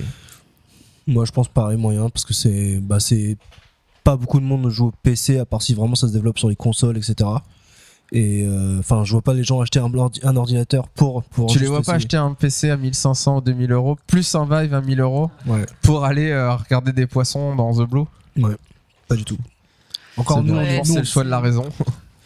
Ah bon, pourquoi Moi, je vois pas que le J'en ai problème. acheté deux. Enfin, parce que nous, nous, on est dedans, donc c'est facile pour nous. Enfin, nous, on a déjà, nous, on a déjà les ordinateurs, donc après, c'est. Ouais, c'est juste le casque. Ouais, et puis, euh, enfin, tu parlais de l'Uber sampling, mais c'est un, bon exemple. Faut quand même s'y connaître un minimum en PC. Ouais. Enfin, l'autre jour, t'as lancé le le casque qui marchait pas. Ouais. Euh, t'as débranché, rebranché, fait des manips, des machins, des trucs. Je te- oh, purée, mais moi, je le lance jamais toute seule. Hein. Ouais. Je- Alors, alors c'est compliqué, l'Uber sampling, ça n'a rien à voir avec Uber. La société Uber. Non, ok, ok. si, si. Pouah, pouah, pouah, pouah. Ta-na-na-na-na. Non, mais du coup, euh, enfin, tu te dis que l- l'avantage de la Wii, la Wii, euh, c'est qu'il fallait juste, enfin, tout le Mais monde a oui. une télé, euh, tu, euh, tu la branchais et c'était facile. Enfin, il n'y a pas de configuration particulière et, et du coup, euh, c'était assez aisé, on va dire, euh, relativement aisé. Là, euh, faut quand même, euh, voilà, faut un- déjà faut investir financièrement et faut aussi connaître un minimum au niveau informatique, technique. Donc pour euh, l'instant, c'est clairement pas pour le grand public. Bah, non. C'est pour le grand public pour essayer. Oui, c'est ça. Est-ce que le, finalement le succès auprès du grand public, ce serait pas un endroit, genre des salles d'arcade ou choses comme ça, où les gens peuvent essayer? Parce Mais que grave. moi, tout mon entourage, quand je dis que j'ai pu essayer, ils ont Ils trop disent, envie de voir ce que c'est, Voilà. mais c'est clair qu'ils iraient jamais investir là-dedans, quoi. Ouais. Ils, ils rêvent tous d'essayer, de passer une Oui. demi-heure ou 20 minutes à tester des trucs, et puis c'est tout, sans, sans investir, sans payer, sans, sans le faire chez eux même. Ils n'ont pas envie de jouer à ça chez eux spécialement, mais essayer une demi-heure comme ça pour voir, ouais, tout le monde en rêve. Après, je, enfin, je sais pas, on n'a pas, euh, on n'a pas fait de test sur une échelle suffisamment grande pour faire des statistiques, mais euh, de ceux à qui on a fait essayer et des gens autour de nous qui ont essayé, tout le monde adore, hein, clairement. euh, Ouais. Il y enfin, a, c'est en effet personne l'effet sur qui je l'ai mis euh, et qui a pas fait waouh. Ouais, ouais, il y a quand même que ce soit de regarder un paysage, enfin, euh, juste un truc euh, un peu La statique, première ou fois. d'essayer de jouer un truc de tir à l'arc ou des vaisseaux ou quelque chose. Enfin, tout le monde vraiment. euh, La première dedans, fois que j'ai mis le casque sur mon père, bon, mon père adore la plongée sous-marine. Donc j'ai mis une vidéo à 360 degrés des fonds marins. Et j'ai mis ça, je lui ai dit, tu vas voir, c'est génial. J'ai mis, et au début, il y avait un écran noir. Il dit, mais je vois rien, c'est nul ton truc, il y a rien. Et là, il y a le- les fonds marins qui sont arrivés avec des, plein de poissons de toutes les couleurs, regardez autour. Et il a fait, Waouh, mais, ah, mais c'est incroyable ton truc. Il regardait autour, il tournait sur sa chaise, etc. Il disait, c'est incroyable, c'est complètement fou. Et le premier truc qu'il m'a demandé, c'est, ça coûte combien? Et là, je me suis vraiment dit, purée, il est en train de se dire, c'est génial, combien ça coûte, je veux m'en acheter un. Intérieurement, il y avait cette, euh, il y avait cette idée. Et en fait, je dis euh, 1000 euros, il te faut un PC à 2000 euros. Il a dit oui, bon, d'accord. Alors un jour peut-être quand ça coûtera pas cher, quoi. Mais, euh, mais je pense que tout le monde se dit. euh, Enfin, j'ai vu plusieurs de nos amis qui sont vraiment dit, euh, qui tout de suite se posent la question, ça coûte combien? Parce que derrière, ils veulent pas en acheter, ils savent que ça va coûter cher, mais euh, ils, ils se posent la question pour se dire, est-ce C'était que moins un jour, je vais peut-être en acheter un quoi. envie, quoi. Euh, Ouais. Moi, ce qui me bloque, c'est pas la question du prix, parce que moi qui suis intéressée, enfin voilà, qu'on aurait bien Parce pris que un. moi, je suis riche. Ah non, pas du tout, justement. Le prix, c'est pas un problème. Non, c'est c'est parce que encore mettre cher dans une technologie quand vaut le coup, moi je comprends très bien et ça y a pas de souci, mais c'est plus pour l'instant le poids du casque. Moi je sais que ce qui me ouais. bloque vraiment, c'est le poids du casque et du coup je sais que c'est pas un truc auquel je jouerais pendant des heures et des heures et, euh, et donc moi ça serait plus ça qui Ouais. me bloquerait, le fait que la technologie soit pas encore au, au maximum de pour ce la- la l'avoir fait tester à, quelques- à beaucoup de gens, les premières minutes, tout le monde dit Waouh, c'est génial, combien ça coûte Genre, j'en veux un. Et après 20 minutes, ils disent C'était bien, Ça mais tient je, chaud. peux m'arrêter- mais je m'arrête là. Ouais. C'est un peu ça. Parce que Et- c'est- c'est génial, mais ok, c'est bien tester une fois, deux fois. Quand t'as un nouveau jeu sympa, je veux bien tester, c'est cool, mais. On Mais en parlait tout. avec Tony aussi, il y a le problème des lunettes. Euh, alors, euh, certains peuvent jouer sans lunettes, euh, mais, euh, mais voilà, c'est c'est vraiment un problème de, Tony, de est-ce réussir vraiment un à problème les s'installer. lunettes? Ouais, enfin, alors euh, l'ai sûrement mal euh, positionné, mais la première fois que je l'ai mis, en fait, euh, mes lunettes faisaient que j'avais euh, un jeu entre le bas de la lunette et, euh, Ouais. et le casque. Du coup, du coup, je voyais. Ça faisait des euh, reflets. je voyais de la lumière en fait en dessous. En fait, il n'était pas forcément bien mis. Et du coup, ben, je voyais le sol en fait. Enfin, si je regardais bien en bas. euh. Mm. Et du coup, c'est ça, ça- Au niveau de l'immersion, c'était pas top. En revanche, je l'ai- j'ai retiré mes lunettes ensuite. Et comme j'ai pas une. euh, Enfin, j'ai une petite myopie, donc ça va. Je suis pas non plus aveugle, quoi. Ouais. Euh, ça m'a permis de. Je sais pas comment le prendre. hein. Bref. Vas-y, continue, continue. Non, donc j'ai retiré mes lunettes. Je voyais un peu flou. Mais j'ai pu jouer à Elite Dangerous euh, dans de bonnes conditions, du coup. Ouais, sans lunettes. Ouais. Et c'est ça qui est marrant, c'est que finalement, comme l'écran est juste devant les yeux, et que c'est un effet qui donne l'impression de profondeur, bah, si on voit mal de loin, normalement, les Ben, lunettes, euh, moi j'ai essayé on a sans, tendance à pouvoir- effet, certains peuvent les enlever et ça va. Moi j'ai essayé sans et c'était flou. alors mais j'ai du mal à l'installer hein, quand même. Il- on va parler un, un petit peu de- du, du fait que, euh, alors c'est après dans mon conducteur, mais euh, c'est un peu le monde du développement des accessoires, là, la VR. Tout le monde a son accessoire utile. Et un des accessoires rigolos, c'est de changer les verres de son de son Vive ou de son Oculus pour pouvoir intégrer sa correction, euh, enfin la correction de nos lunettes. Euh, et du coup, euh, pouvoir euh, avoir, enfin à terme, on peut imaginer On aura avoir besoin de lunettes, on Non, aura le casque de à terme, quand ce sera des casques beaucoup plus légers comme des lunettes, etc., ben, on pourra intégrer facilement la correction de notre, notre vue pour avoir un casque personnel qui est fait Ouais. à notre vue et du coup ne pas avoir à. Non, bah non. De toute façon, il faut mettre des verres dedans. Donc si on met des verres euh, normaux ou avec correction ou sans correction, Ah, mais ça euh, veut dire que tu iras chercher ton casque de VR chez l'opticien. l'opticien. c'est ça. Bonjour, je voudrais une C'est casque ça. de Non, mais il y VR a- avec il y a une telle société- correction. Il y a une société qui est en train. Il y a un- je crois que c'est un Kickstarter qui s'est lancé là pour justement euh, faire. euh, ouais. Non mais pour faire Le combat des et, et ça ça marche pas mal. Euh, ça, ça date de quelques Alors, jours là, de, de, de, de mecs qui disent Moi je veux faire des Vive avec des corrections intégrées qui- pour dire Voilà, je veux un Vive comme ci, comme ça, comme ça, avec pas 10 000 corrections, parce qu'on n'a pas besoin de voir à la perfection, mais avec des corrections euh, qui se rapprochent de notre problème de vue. Si ces gens nous écoutent, est-ce qu'ils peuvent faire quelque chose pour la 3D au cinéma? Parce que j'en ai marre d'avoir double lunettes et de devoir les tenir parce que mes lunettes 3D glissent et je vois rien. Et voilà, s'ils pouvaient faire quelque chose là-dessus, je veux bien mettre un peu de sous. Alors, c'est, on est Un peu. complètement hors sujet, mais si ça peut te rassurer, Sujet. si. Bah, Double euh, hors sujet. sujet dans leur sujet. on va être hors sujet. sur- Ouais, c'est ça. Wow, Inception. Inception. On est complètement dedans. Alors le temps va passer beaucoup plus lentement tout d'un coup. Euh, dans le petit hors-sujet de la 3D au cinéma, il y a le MIT, si je me trompe pas, qui est en train de déposer des brevets et qui a montré une manière de faire de la 3D sans lunettes. Oh. On sait faire de la 3D sans lunettes aujourd'hui avec la 3DS typiquement. On se met bien face à la caméra et euh, tant qu'on n'est pas 10 autour, on est bien en face. On va être ça aligné marche. dans le ciné. on va être en ligne. et non, et ils ont montré, alors ils ont montré une vidéo. Je suis pas sûr d'avoir bien compris le truc, mais l'idée c'est que euh, l'angle dans lequel on voit bien l'image, en fait, selon où on est positionné, l'angle de l'image bouge. Donc quand on est euh, tout à gauche, normalement l'image qu'on voit, on la voit de- euh, venant de gauche. Mhm. Donc tu vois par exemple un, un personnage, bah, tu vas plus voir son profil gauche que son profil droit parce que l'écran il est incliné. Mhm. Et quand on est tout à droite, bah, c'est l'inverse. On va plus voir son profil droit que son profil gauche parce que l'angle euh, truc. Et eux, ce qu'ils ont fait, c'est une image qui euh, sur lequel euh, qu'on soit à gauche ou à droite, on voit la même chose à peu près. Et du coup, bah, c'est comme si on était face à l'image, comme si plutôt qu'il y ait juste la personne au centre qui est bien face à l'image et les autres, bah, ils vont voir du flou euh, parce que l'image est, en 3D et, pas calibrée pour eux. Et ben, on a l'impression tous d'être au sens de l'image. Et du coup, bah, ils peuvent euh, calibrer l'image, faire l'effet 3D pour tout le monde, comme si on était tous en face.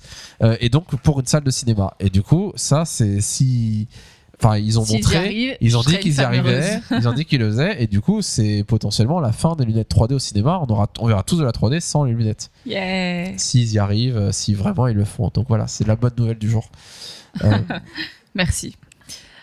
Mais du coup, euh, on parlait du, du grand public. Je pense que euh, je fais une merveilleuse transition avec la suite. Le PlayStation VR qui va sortir, ça peut être un moyen de faire toucher au plus grand public que là, euh, euh, juste le PC, puisque ça va être un casque pour Sony, enfin la PlayStation. pour la PlayStation 4. Donc la PlayStation 4 qui cartonne, il y en a plus de 40 millions qui sont vendus.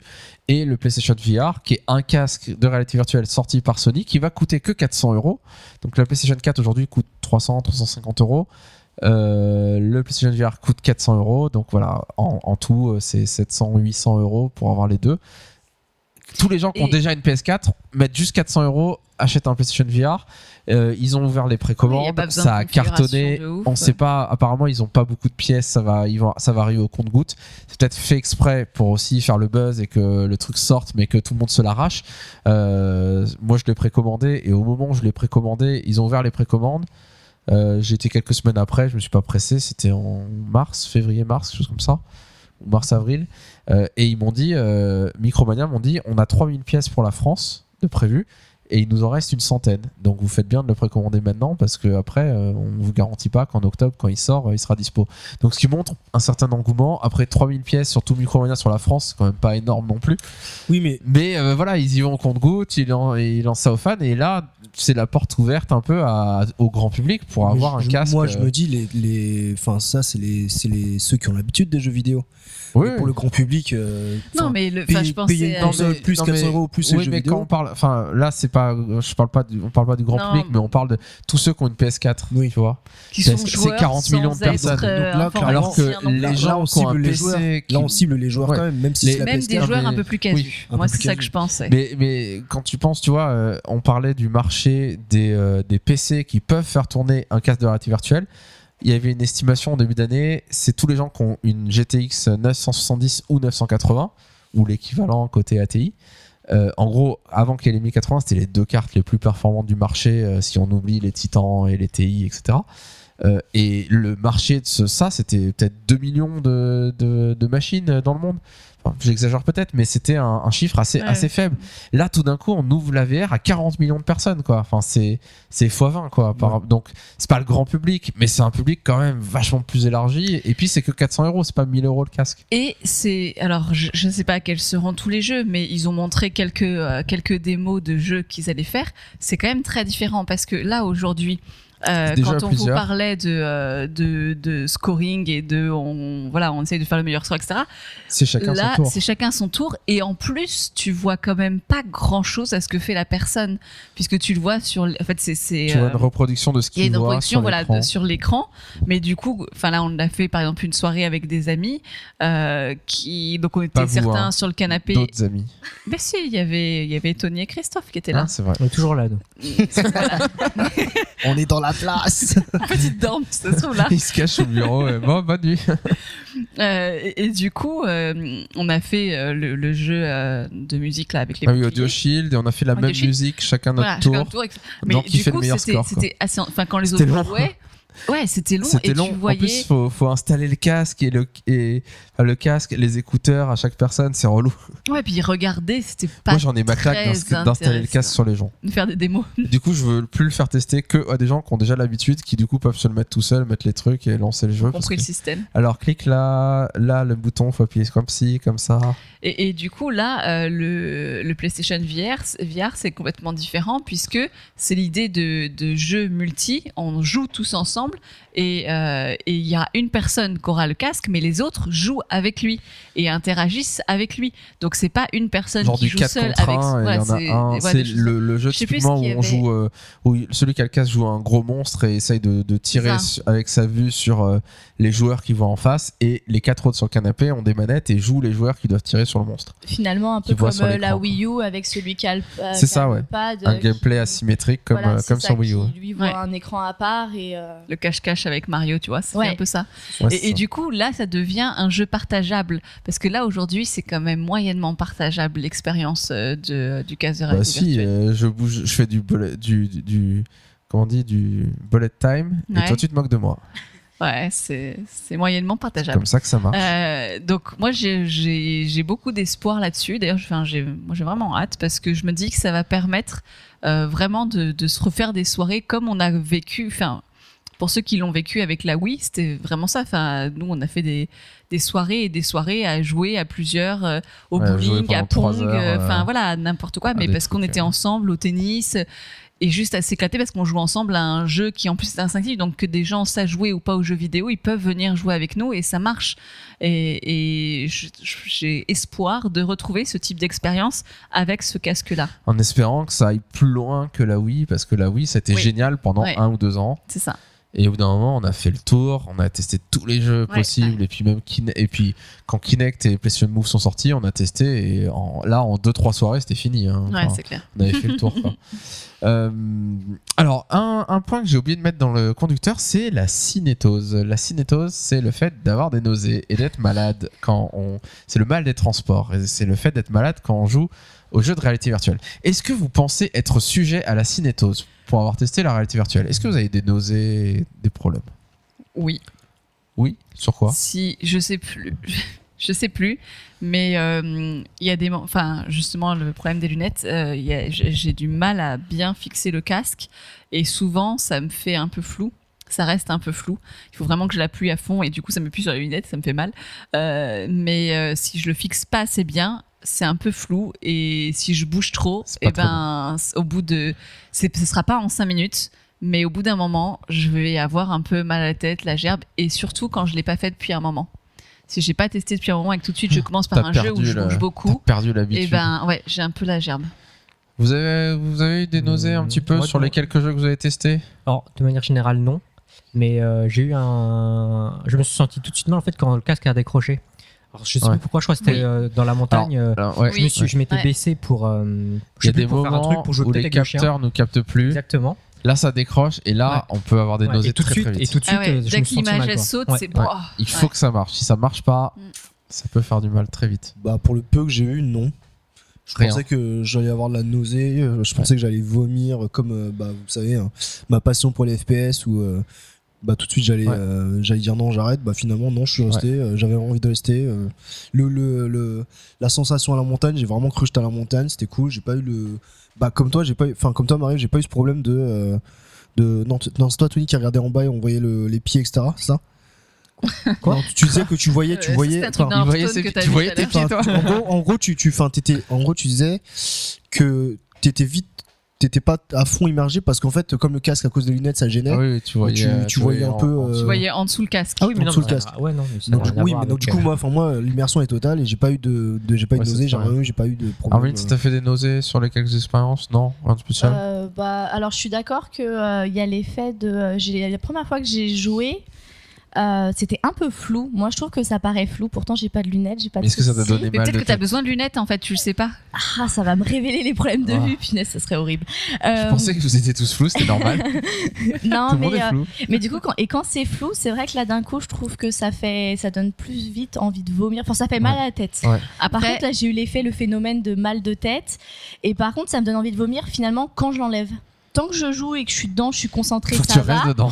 Mais quand je l'enlève, là, d'un coup, je sais pas pourquoi, c'est comme si ça me venait d'un coup la sensation de me sentir mal. drogue. euh, Ouais. euh, après, ça. on n'a pas joué à des FPS. ou Alors voilà, comme ça. moi je peux vous dire que ce que vous avez eu, c'est pas des nausées. Parce que moi j'ai eu des nausées et c'est un truc de ouf. Genre pendant deux heures après, ça reste. malade, ouais. Ça reste. Et alors du coup, c'est ça qui est intéressant, c'est que finalement, ça donne des nausées quand ça décroche. Euh, ça c'est instantané. Et du coup, en général, on, arrête, on enlève, etc. Et c'est vrai qu'il y a des petits phénomènes qui fait qu'on peut sentir mal, mais, je pense que les, phénomènes que vous avez eus, c'est des choses qui, euh, quand on est habitué, qu'on en a fait plusieurs fois, bah, ça disparaît complètement et, et ça part assez vite. Par contre, si on est sujet donc à la cinétose, au mal des transports, euh, en fait, on a des nausées. Si on est sujet à ça, directement, c'est radical. Dès qu'on joue à un jeu où on se déplace avec une manette ou avec un clavier et où en même temps on, peut regarder euh, à gauche, à droite. Et, euh, et typiquement, moi j'ai essayé Half-Life 2 en réalité virtuelle. Donc Valve a fait un patch pour que Team Fortress 2 et Half-Life 2 on puisse y jouer en réalité virtuelle et vraiment pas juste un écran devant soi, mais on est vraiment dedans, on peut regarder tout autour de nous, etc. On voit la profondeur, etc. Sauf que ça joue à la manette et au clavier. Et quand on dirige notre personnage, on avance ou même on tourne vers la gauche, on peut tourner avec la tête, mais pour se déplacer à gauche, il faut bien qu'on bouge notre perso avec le clavier. Euh, et là, c'est vraiment. euh, moi, j'y ai joué, je me suis forcé à jouer 5 minutes, mais vraiment montre en main, pas plus, en me disant je veux avancer un peu dans le jeu pour voir. Euh, et je commence à transpirer et à transpirer. Et étonnamment, quand on, a des nausées qui arrivent ou qu'on se sent pas très bien, bah, on, commence par transpirer, transpirer. Euh, et, euh, et, ça fait, et on sent que les nausées arrivent et qu'elles vont rester pendant après pendant une heure, une heure et demie. euh, voilà, elles vont pas partir. hein. Il suffit pas juste d'enlever le casque et hop, on n'a plus rien. Et du coup, on avance et j'essaie de bouger ma souris le moins possible pour être sûr que ça bouge pas trop. Euh, et j'ai testé plusieurs jeux comme ça euh, du même genre où finalement on se déplace en, se, en bougeant un clavier avec un clavier ou une souris euh, et pas par téléportation. Le système dans lequel ça marche actuellement, c'est qu'on se déplace en téléportation, c'est qu'on vise le sol avec, le, avec les manettes, on dit je veux aller à tel endroit et paf, on est téléporté. Quelques mètres devant. en Et ça, fait. ça pose aucun problème. Les- Quand on est téléporté, l'image devient tout noire et réapparaît automatiquement, enfin en une fraction de seconde là où on est. Et ça, c'est un clignement d'œil et, et ça pose aucun problème. Par contre, dès qu'on se déplace avec une manette et qu'on se déplace pas, euh, soi-même, bah oui, euh, on peut, si on est sujet au mal des transports, on peut être malade. Il y a des gens qui ne le sont pas du tout. Et j'aimerais bien, il faudrait que je vous fasse tester par exemple Half-Life 2, juste une minute, pas plus. Je vous dis, si vous commencez, dès que vous commencez un tout petit peu à des nausées, vous arrêtez tout de suite parce que sinon, euh, sinon, euh, je vous dis, si Faut vous, faites manger 5 minutes, après. vous restez pendant une heure euh, avec, le, avec la gerbe, quoi. Vraiment. quoi. Ça aide de manger. C'est euh, ouais, mais c'est ça. Il y, a, il y a Mm. des petits trucs à faire. Et apparemment, on, on peut. Enfin, il y a des gens qui en parlent sur internet qui disent qu'à force de le faire, on pourrait, euh, enfin, on pourrait y s'y habituer et ne plus l'avoir. Mais franchement, on a vraiment pas envie de le faire tellement c'est tellement c'est horrible quoi. Enfin, moi qui rêverais de pouvoir faire Half-Life 2 en réalité virtuelle, euh, enfin, je suis pas prêt à me passer des soirées à être pas bien euh, pour ça. Et il y a des gens qui, sur les forums, disent qu'ils ont fait Half-Life 2. Il y avait un mec qui, a jou- qui dit Je viens de jouer une heure et demie à Half-Life 2 en VR, je trouve ça génial, je vais me refaire tout le jeu. Et là, je me suis dit Mince, enfin, c'est pas juste qu'il est pas trop sensible au mal des transports, c'est qu'il est pas sensible du tout. Et ça lui pose aucun problème de pouvoir passer une heure et demie à un truc que moi, au bout de deux minutes, j'en peux plus. quoi. Ou il ment. Ou il ment, peut-être. Bah, moi, je me souviens juste d'une soirée qu'on a fait tous ensemble. On a essayé Minecraft. Et qu'au bout de 10 minutes, j'ai... enfin, Marie et moi, on a arrêté parce qu'on en pouvait plus. Minecraft sans la VR. Minecraft sans la VR, bien sûr, hein, mais. euh, Imagine Voilà. avec. tu me rapp- tu- c'est bien, tu me rajoutes, on rajoute des points au conducteur. Euh, Minecraft en VR, c'est génial. C'est juste incroyable. C'est, enfin, pour moi, c'est le meilleur jeu en VR. Alors, on, on se déplace en se téléportant, donc il n'y a pas de problème de mouvement, etc. Euh, et c'est vrai que euh, on est immergé. Et un des premiers trucs que j'ai fait, c'est que j'ai construit une tour gigantesque en me mettant tout en Mm. haut. Et, et j'ai observé le paysage en étant en VR dans Minecraft. Et c'était juste euh, génial. Et j'ai fait tester à Marielle en disant Viens, Marielle. Ouais, je suis pas sûre que ça donne la nausée. Mets-toi là, je te mets le casque sur la tête. Mais tant qu'on se déplace pas creusé. avec un clavier, Mais oui, y a pas de problème. Je me, je me souviens maintenant. ça donne moins la nausée que de jouer si on si les FPS nous donnent la nausée, se déplacer avec le clavier euh, dans un FPS, je pense que ça donne la nausée pour les gens qui ont ces nausées là, mais avec un casque tant qu'on se déplace euh, en se téléportant, je pense que ça donne moins la nausée qu'avec un clavier. Après, quand on joue la journée, enfin, dans Minecraft, la journée, ça va parce que tu vas tranquille Quand à il fait nuit et qu'on entend des... Mais- Euh, Jonathan m'a filé la manette au moment où il commençait à faire nuit. Et c'est à ce voir qui les zombies dans Minecraft quand nuit. balader. Tout d'un coup, je me retourne et il y avait un zombie qui arrivait derrière moi. Et, Et il avait beau coup- être tout carré et tout pixelisé, c'était quand même un zombie. Et, du coup, j'essaye de creuser, mais j'étais pas bien en face. Et du coup, bah, je suis morte et c'était un peu flippant quand et même. quand et même dans Minecraft, ça qui est rigolo, c'est qu'on commence à creuser pour gagner des trucs et on avance et on creuse dans une montagne. Et on avance, on avance et on commence à être dans le noir en fait. Et on regarde derrière la lumière et là on se dit bon bah je vais tourner à gauche pour voir. Et on s'enfonce dans la montagne dans le noir. Et ben ça fait peur. Ouais, on se sent Pourtant vachement Minecraft claustro. on n'a hein. pas peur dans Minecraft. Enfin, jamais on a peur dans Minecraft. Ouais, mais Bah, pour en le VR, coup, euh, en VR ouais. un petit peu. tu te sens vite claustro quand t'es dans ton tunnel, qu'il y a rien et enfin voilà, vraiment t'es dans le enfermé entre quatre briques, euh, c'est un peu flippant. Alors la VR, du coup, c'est le monde des accessoires. Il va y avoir des tonnes d'accessoires qui vont sortir. Il y a des Kickstarter qui sortent tous les jours avec des nouveaux projets. Euh, mention spéciale à, euh, au siège pour la VR, qui je crois que trop un bien. Kickstarter, je sais pas quoi. Non, je crois qu'ils le vendent. C'est une, une boîte qui le fait. Je crois qu'il coûte 500 dollars à peu ouais, près. Et c'est un siège où, qui est fait pour la VR, où en gros on s'assoit, on met C'est ses pieds sur un, de, de bureau. sur une euh, sorte de patron repose-pied. Euh, on peut tourner euh, complètement euh, à gauche, à droite, faire des 360 degrés, il n'y a pas de problème. Et le casque se branche directement sur le siège pour ne pas avoir un casque, un, un fil entre le siège et le PC. En fait, le, le fil est branché du PC au siège à la base, qui elle ne tourne pas. Et après, le siège tourne, et du coup, on peut tourner, le fil s'en mêlera pas, il n'y a pas de problème. Le siège vibre euh, selon ce qui se passe à l'écran. Enfin, voilà, a- aux accoudoirs, aux Ouais, voilà. fesses. Donc il y y, a plein de choses qui sont faites, voilà, pour. euh, Et il pour- tourne automatiquement, en fait. C'est pas Ouais, toi qui le fais tourner. tour- il peut il tourner peut tourner automatiquement. automatiquement. selon ce que fait notre vaisseau En fait, ça remplace le pote qui bouge son siège quand tu fais un roller ça. coaster. un pote à 500 dollars. Ils vont peut-être développer un truc avec un ventilo. Et t'aies Tony, je te le fais pour moins cher. je viens tourner ton siège pour moins cher. Euh, donc voilà, donc c'est un peu rigolo et on peut imaginer qu'il va y avoir plein de brevets ou de trucs qui vont sortir euh, pour, pour développer. Euh, voilà, les questions qu'on peut se poser, du coup, c'est qu'est-ce qui va se passer pour la prochaine génération de casques? Est-ce que ce sera bientôt, l'année prochaine? Est-ce que ce sera dans deux ans, dans trois ans? On peut imaginer dans deux ans qu'il y ait des nouveaux casques qui sortent, qui soient déjà plus légers avec une meilleure qualité d'image. Ou est-ce que ça va faire un flop? Ou est-ce que ça va faire un flop une et que ça deuxième ira petite génération et puis que ça s'arrêtera. J'ai quand même l'impression que ça, ne, ça peut flopper, mais dans quelques années, dans 5 ans. et que finalement les gens s'en désintéressent. Mais là, on sent que l'industrie, tout le monde le pousse, se disent que c'est les, prochains relais de croissance du high-tech. La Silicon Valley, tout le monde est à fond.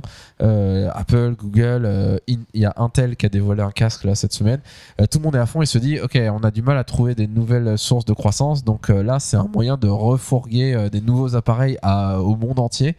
Donc ils vont, même si ça marche pas cette année, que ça marche pas trop l'année prochaine, ils vont continuer à le pousser. Maintenant, si ça prend pas, ou si le pire c'est que ça prenne, que les gens aiment bien, mais que au bout d'une demi-heure, une heure de jeu, ils disent bon, voilà, comme là, oui, euh, Mm. tout- au bout d'un moment, tout le monde range au placard et ça puis on reste passe à autre chose. Quoi. Mais là où ça peut euh, aider à prendre pour la VR, c'est qu'il y a quand même d'autres euh, d'autres métiers euh, qui n'ont rien à voir avec le jeu vidéo qui s'intéressent à la VR, que ce soit en médecine, euh, enfin voilà, ou je sais pas, j'imagine bien les, arch- les architectes utiliser ce genre de support. Enfin voilà, on- on- il y a d'autres. c'est déjà euh, utilisé aujourd'hui. c'est déjà euh, utilisé. Il y a des choses qui vont choses. être encore plus développées certainement. Et, et finalement, il y a beaucoup de disciplines qui trouvent une- un intérêt. Euh, donc, on peut espérer que ça permette de faire vivre la VR et que ce soit pas juste en 95 il y a eu une petite émergence, en 2015 une petite émergence et en 2035 une petite émergence. Enfin voilà que que vraiment là, ça peut-être des derniers euh, un des derniers trucs qui est sorti euh, sur ce sujet c'est pour les dentistes. Je sais pas si vous avez vu cette vidéo.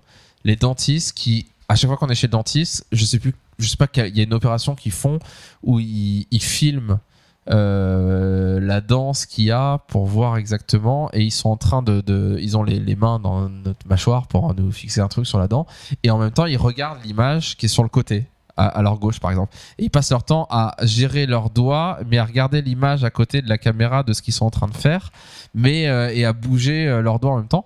Et du coup, ils ont montré une application sur, avec euh, c'est c'est en réalité augmentée plutôt, euh, mais ça pourrait marcher en réalité virtuelle où euh, ils mettent le casque et ils ont l'image qu'ils ont de la caméra, bah, elle leur est reproduite dans le casque euh, à, un, Mm. à un endroit sur la droite et voilà typiquement. pour éviter de tourner la tête. et oui, et là, tout d'un coup, bah, quand on est dentiste, un casque à 1000 euros ou à, euh, ou à 3000 si c'est les HoloLens de réalité augmentée de Microsoft, bah ouais, quand on est un professionnel et qu'on est, euh, enfin, quand on a de l'argent, bah, on peut se dire, ok, c'est intéressant, je vais être encore meilleur dans ma profession là-dedans. Tout d'un coup, c'est, les prix sont moins importants, enfin, il y a moins important de, d'avoir des prix euh, très faibles euh, comme pour le grand public. Euh, moi, le jour où la réalité virtuelle passe sur des lunettes ou un truc vraiment plus léger, avec une qualité d'image vraiment euh, supérieure, par exemple de la 4K sur chaque œil, euh, je pense que je ne regarde plus du tout un écran de ma vie. hein. Je mets mes lunettes et je- tous mes jeux en 2D, enfin, j'y joue là-dessus. euh, Enfin voilà, euh, c'est, je suis plus là quoi. Chouette. Mais ça a l'air chouette. non mais vraiment, déjà avec le Vive, des fois je, me, je le mets et je me dis purée, euh, je suis dans cette immense salle de cinéma avec cet écran géant, j'ai envie de jouer à ça. Et puis j'ai chaud, c'est lourd et euh, l'image est pas très belle. Quoi. Et je me dis si ces trois, si d'ici 4-5 ans ces trois, ces trois points noirs sont corrigés, euh, bah c'est bon. Je, enfin je ferai plus que ça. J'aurais, j'aurais plus d'écran de PC, j'aurais plus besoin quoi. On sent qu'il faut qu'il travaille au confort quand même. Oui c'est ça. Quelque chose de la légèreté. Bah, Il y a besoin euh, d'évoluer, il y a besoin voilà. de démocratiser du le truc. confort visuel aussi pour que ce soit pas flou. euh, et Voilà. Et puis, est-ce qu'ils vont réussir à faire des jeux en VR qui sont des vrais jeux au long cours, des RPG de plus de 10 heures Ou est-ce qu'on va rester sur des petites expériences de 30 minutes, une heure? Moi, c'est ça ma grande crainte, c'est que ça reste euh, des expériences comme la Wii. La Wii, c'est exactement ça. Il n'y a pas eu beaucoup de jeux euh, qui sont joués, enfin, qui étaient intéressants à jouer à la Wii euh, sur 20 heures. Euh, c'est resté sur des petits jeux. Et le risque, c'est un peu ça. On a l'impression qu'on va rester sur des petits jeux de shoot. Euh, donc, est-ce que ça va aller plus loin? On, on espère que c'est le cas. Il y a toute une société de relaxation qui peut se lancer quand même. hein. Ouais. Parce que. euh, Faut que ce soit plus léger, que ça tienne moins chaud. Faut que ça tienne moins chaud. Mais après, Une ouais. fois qu'ils auront travaillé le confort, il y a quand même quelque chose du bien-être. Aujourd'hui, on est dans une société où on prône quand même un certain bien-être et détente et, et, voilà, pallier au stress, etc. Quand tu auras tes employés stressés, que tu leur dis, allez, et faites votre petite pause d'un quart d'heure, allez partir à la mer ou je ne sais quoi, et qu'ils ont la musique, enfin le- vraiment le bruit de l'eau et qui sont dans leur casque au bord de la plage, bah, je pense qu'on peut vraiment gagner en voilà en bien-être pour les gens en termes moi j'ai beaucoup pensé aussi quand j'ai testé ces Mets ton casques à casque, tous les va tuer des gens dans la jungle. ouais, pour défouler. Euh, non, mais j'ai pensé beaucoup aussi aux personnes, euh, aux personnes qui sont en situation de handicap euh, ou aux personnes âgées en maison de retraite. Moi, je trouve ça super. Alors, il faut que ce soit plus, euh, plus facile à, à installer, etc., etc. Mais il y a vraiment quelque chose de voilà de personnes qui n'ont pas la possibilité d'aller monter le mont Everest, pas juste parce qu'ils ont la flemme, mais parce que voilà, physiquement ils ne peuvent pas. C'est sorti sur le live. Euh, et, et du coup, c'est- enfin voilà, c'est évident cher. que tu hein, dis 25 que euh, bah, ils peuvent aller vivre cette expérience, même s'ils sont euh, paraplégiques, bah, ils peuvent aller vivre cette expérience par le biais d'un- d'une réalité virtuelle, certes, mais euh, mais voilà, tu te dis les personnes âgées qui dépriment en maison de retraite, tu pourrais, euh, voilà, leur thérapie, c'est d'avoir une heure par jour, de pouvoir se balader dans les rues de Londres ou je ne sais quoi. Et, et je pense qu'il y a vraiment un potentiel en termes de, de bien-être pour les personnes et de euh, voilà et de confort de vie et hum, de stress, etc. Nous, Ça on peut n'arrête faire pas de retour- leur. euh, Ça peut faire retour de bâton aussi. Le- les gens ils retirent le casque et là ils se disent purée. Ouais, mais bon, enfin, tu pars en vacances pour ça et tu reviens quand même. T'as pas le choix, mais ça permet d'avoir euh, quand même un moment On d'échappatoire. se disait qu'en maison de retraite, fallait leur mettre, les mettre sur World of Warcraft, quoi. Euh, La vie serait était plus Ouais, belle mais sur ils World ont of Warcraft. ça marche Mais c'est trop compliqué World of Warcraft. Alors que mettre un casque et regarder autour de soi ce qui se passe, c'est vrai. que Bah c'est oui, non mais facile. juste contemplatif. Enfin, euh, tu sais un peu, il y a eu un moment euh, où on rêvait d'avoir, tu sais, les, les fenêtres, euh, les fausses fenêtres Ah oui. sur les murs ou, juste écrans. euh, qui et- sont des écrans et t'as un paysage comme si t'étais à la montagne ou je ne sais quoi, euh, plutôt que d'être euh, dans le 93, tu vois. Bah voilà, c'est plus joli. Bah, je pense que les, les- le réalité virtuelle peut aussi euh, se développer dans cette vocation-là. Ça va être tellement creepy les maisons de retraite quand tu vas rentrer dedans et que tu vas voir tout le monde avec son casque. Wow, pas là et les gens qui hurlent mais pourquoi ils hurlent comme ça? Mais parce qu'on veut lui enlever son casque pour le faire manger et il veut pas en sortir C'est le roller, roller coaster, c'est pour ça qu'il crie. ça va être un futur Non, mais génial. enfin voilà, je trouve qu'il y a moyen de d'apporter un peu de. Bah, surtout Voilà. que la base de la réalité virtuelle pour beaucoup, c'était aussi de pouvoir tester des choses qu'on pourra jamais faire autrement, quoi. Ouais. C'est juste ça. Enfin, par exemple, on parlait de la plongée, il y a des gens qui seront jamais capables, euh, soit financièrement, soit ils peuvent pas, Ouais. d'aller faire de la plongée. Bah, d'aller c'est voir des requins ouais. mais même en réalité exemple. virtuelle je peux pas Mais non, mais du coup, c'est l'occasion de pouvoir faire plein de choses que euh, bah, Mm. qu'on pourra jamais faire autrement, quoi. Oui oui c'est ça. Et ou peut-être qu'on pourra faire autrement mais une fois de temps en temps machin ou qu'on pourra faire mais que là on se dit bah voilà on va pouvoir le faire plusieurs fois et et se rapprocher de ça sera, ça remplacera pas la- le fait de le faire en vrai mais de se rapprocher de quelque chose qui y ressemble on se laisse là sur la réalité virtuelle Est-ce qu'on rappelle quand même euh, les prix? On n'a pas parlé du tout des prix. Si, si, 700 euros Oculus Rift, euh, Bon, c'est le 950 moment euros je devais jouer avec euh, Hearthstone, avec si, si, euh, plusieurs Christophe. fois, plusieurs fois. Ça coûte le prix, tout ce qu'il faut savoir, c'est que ça coûte cher. C'est cher. Pour l'instant, mais bientôt, ça coûtera moins cher. On se laisse là sur ce petit podcast HS. C'était notre deuxième podcast euh, hors série sur euh, donc la réalité virtuelle cette fois. On se retrouve une prochaine fois sur un podcast où on reviendra cette fois sur l'actualité Blizzard. Et en plus, on est à 10 jours de la sortie de Légion. Alors ici, l'excitation est un peu à Est-ce que son vous êtes comble. prêts On a- voilà, on était là ce soir, on a mangé ensemble. On avait une autre amie qui était là et qui toute la soirée nous a dit c'est dans 10 jours, c'est dans 10 jours Légion, c'est dans 10 jours et du coup euh, voilà, Faites vos est invasions quand même, hein. Donc euh, voilà, Attends, On se laisse là. Préparez-vous. on se laisse Nettoyez là. un peu Azeroth là maintenant. Voilà, euh, et puis on se retrouve dans la réalité virtuelle très bientôt. Salut tout le monde. Salut. Salut.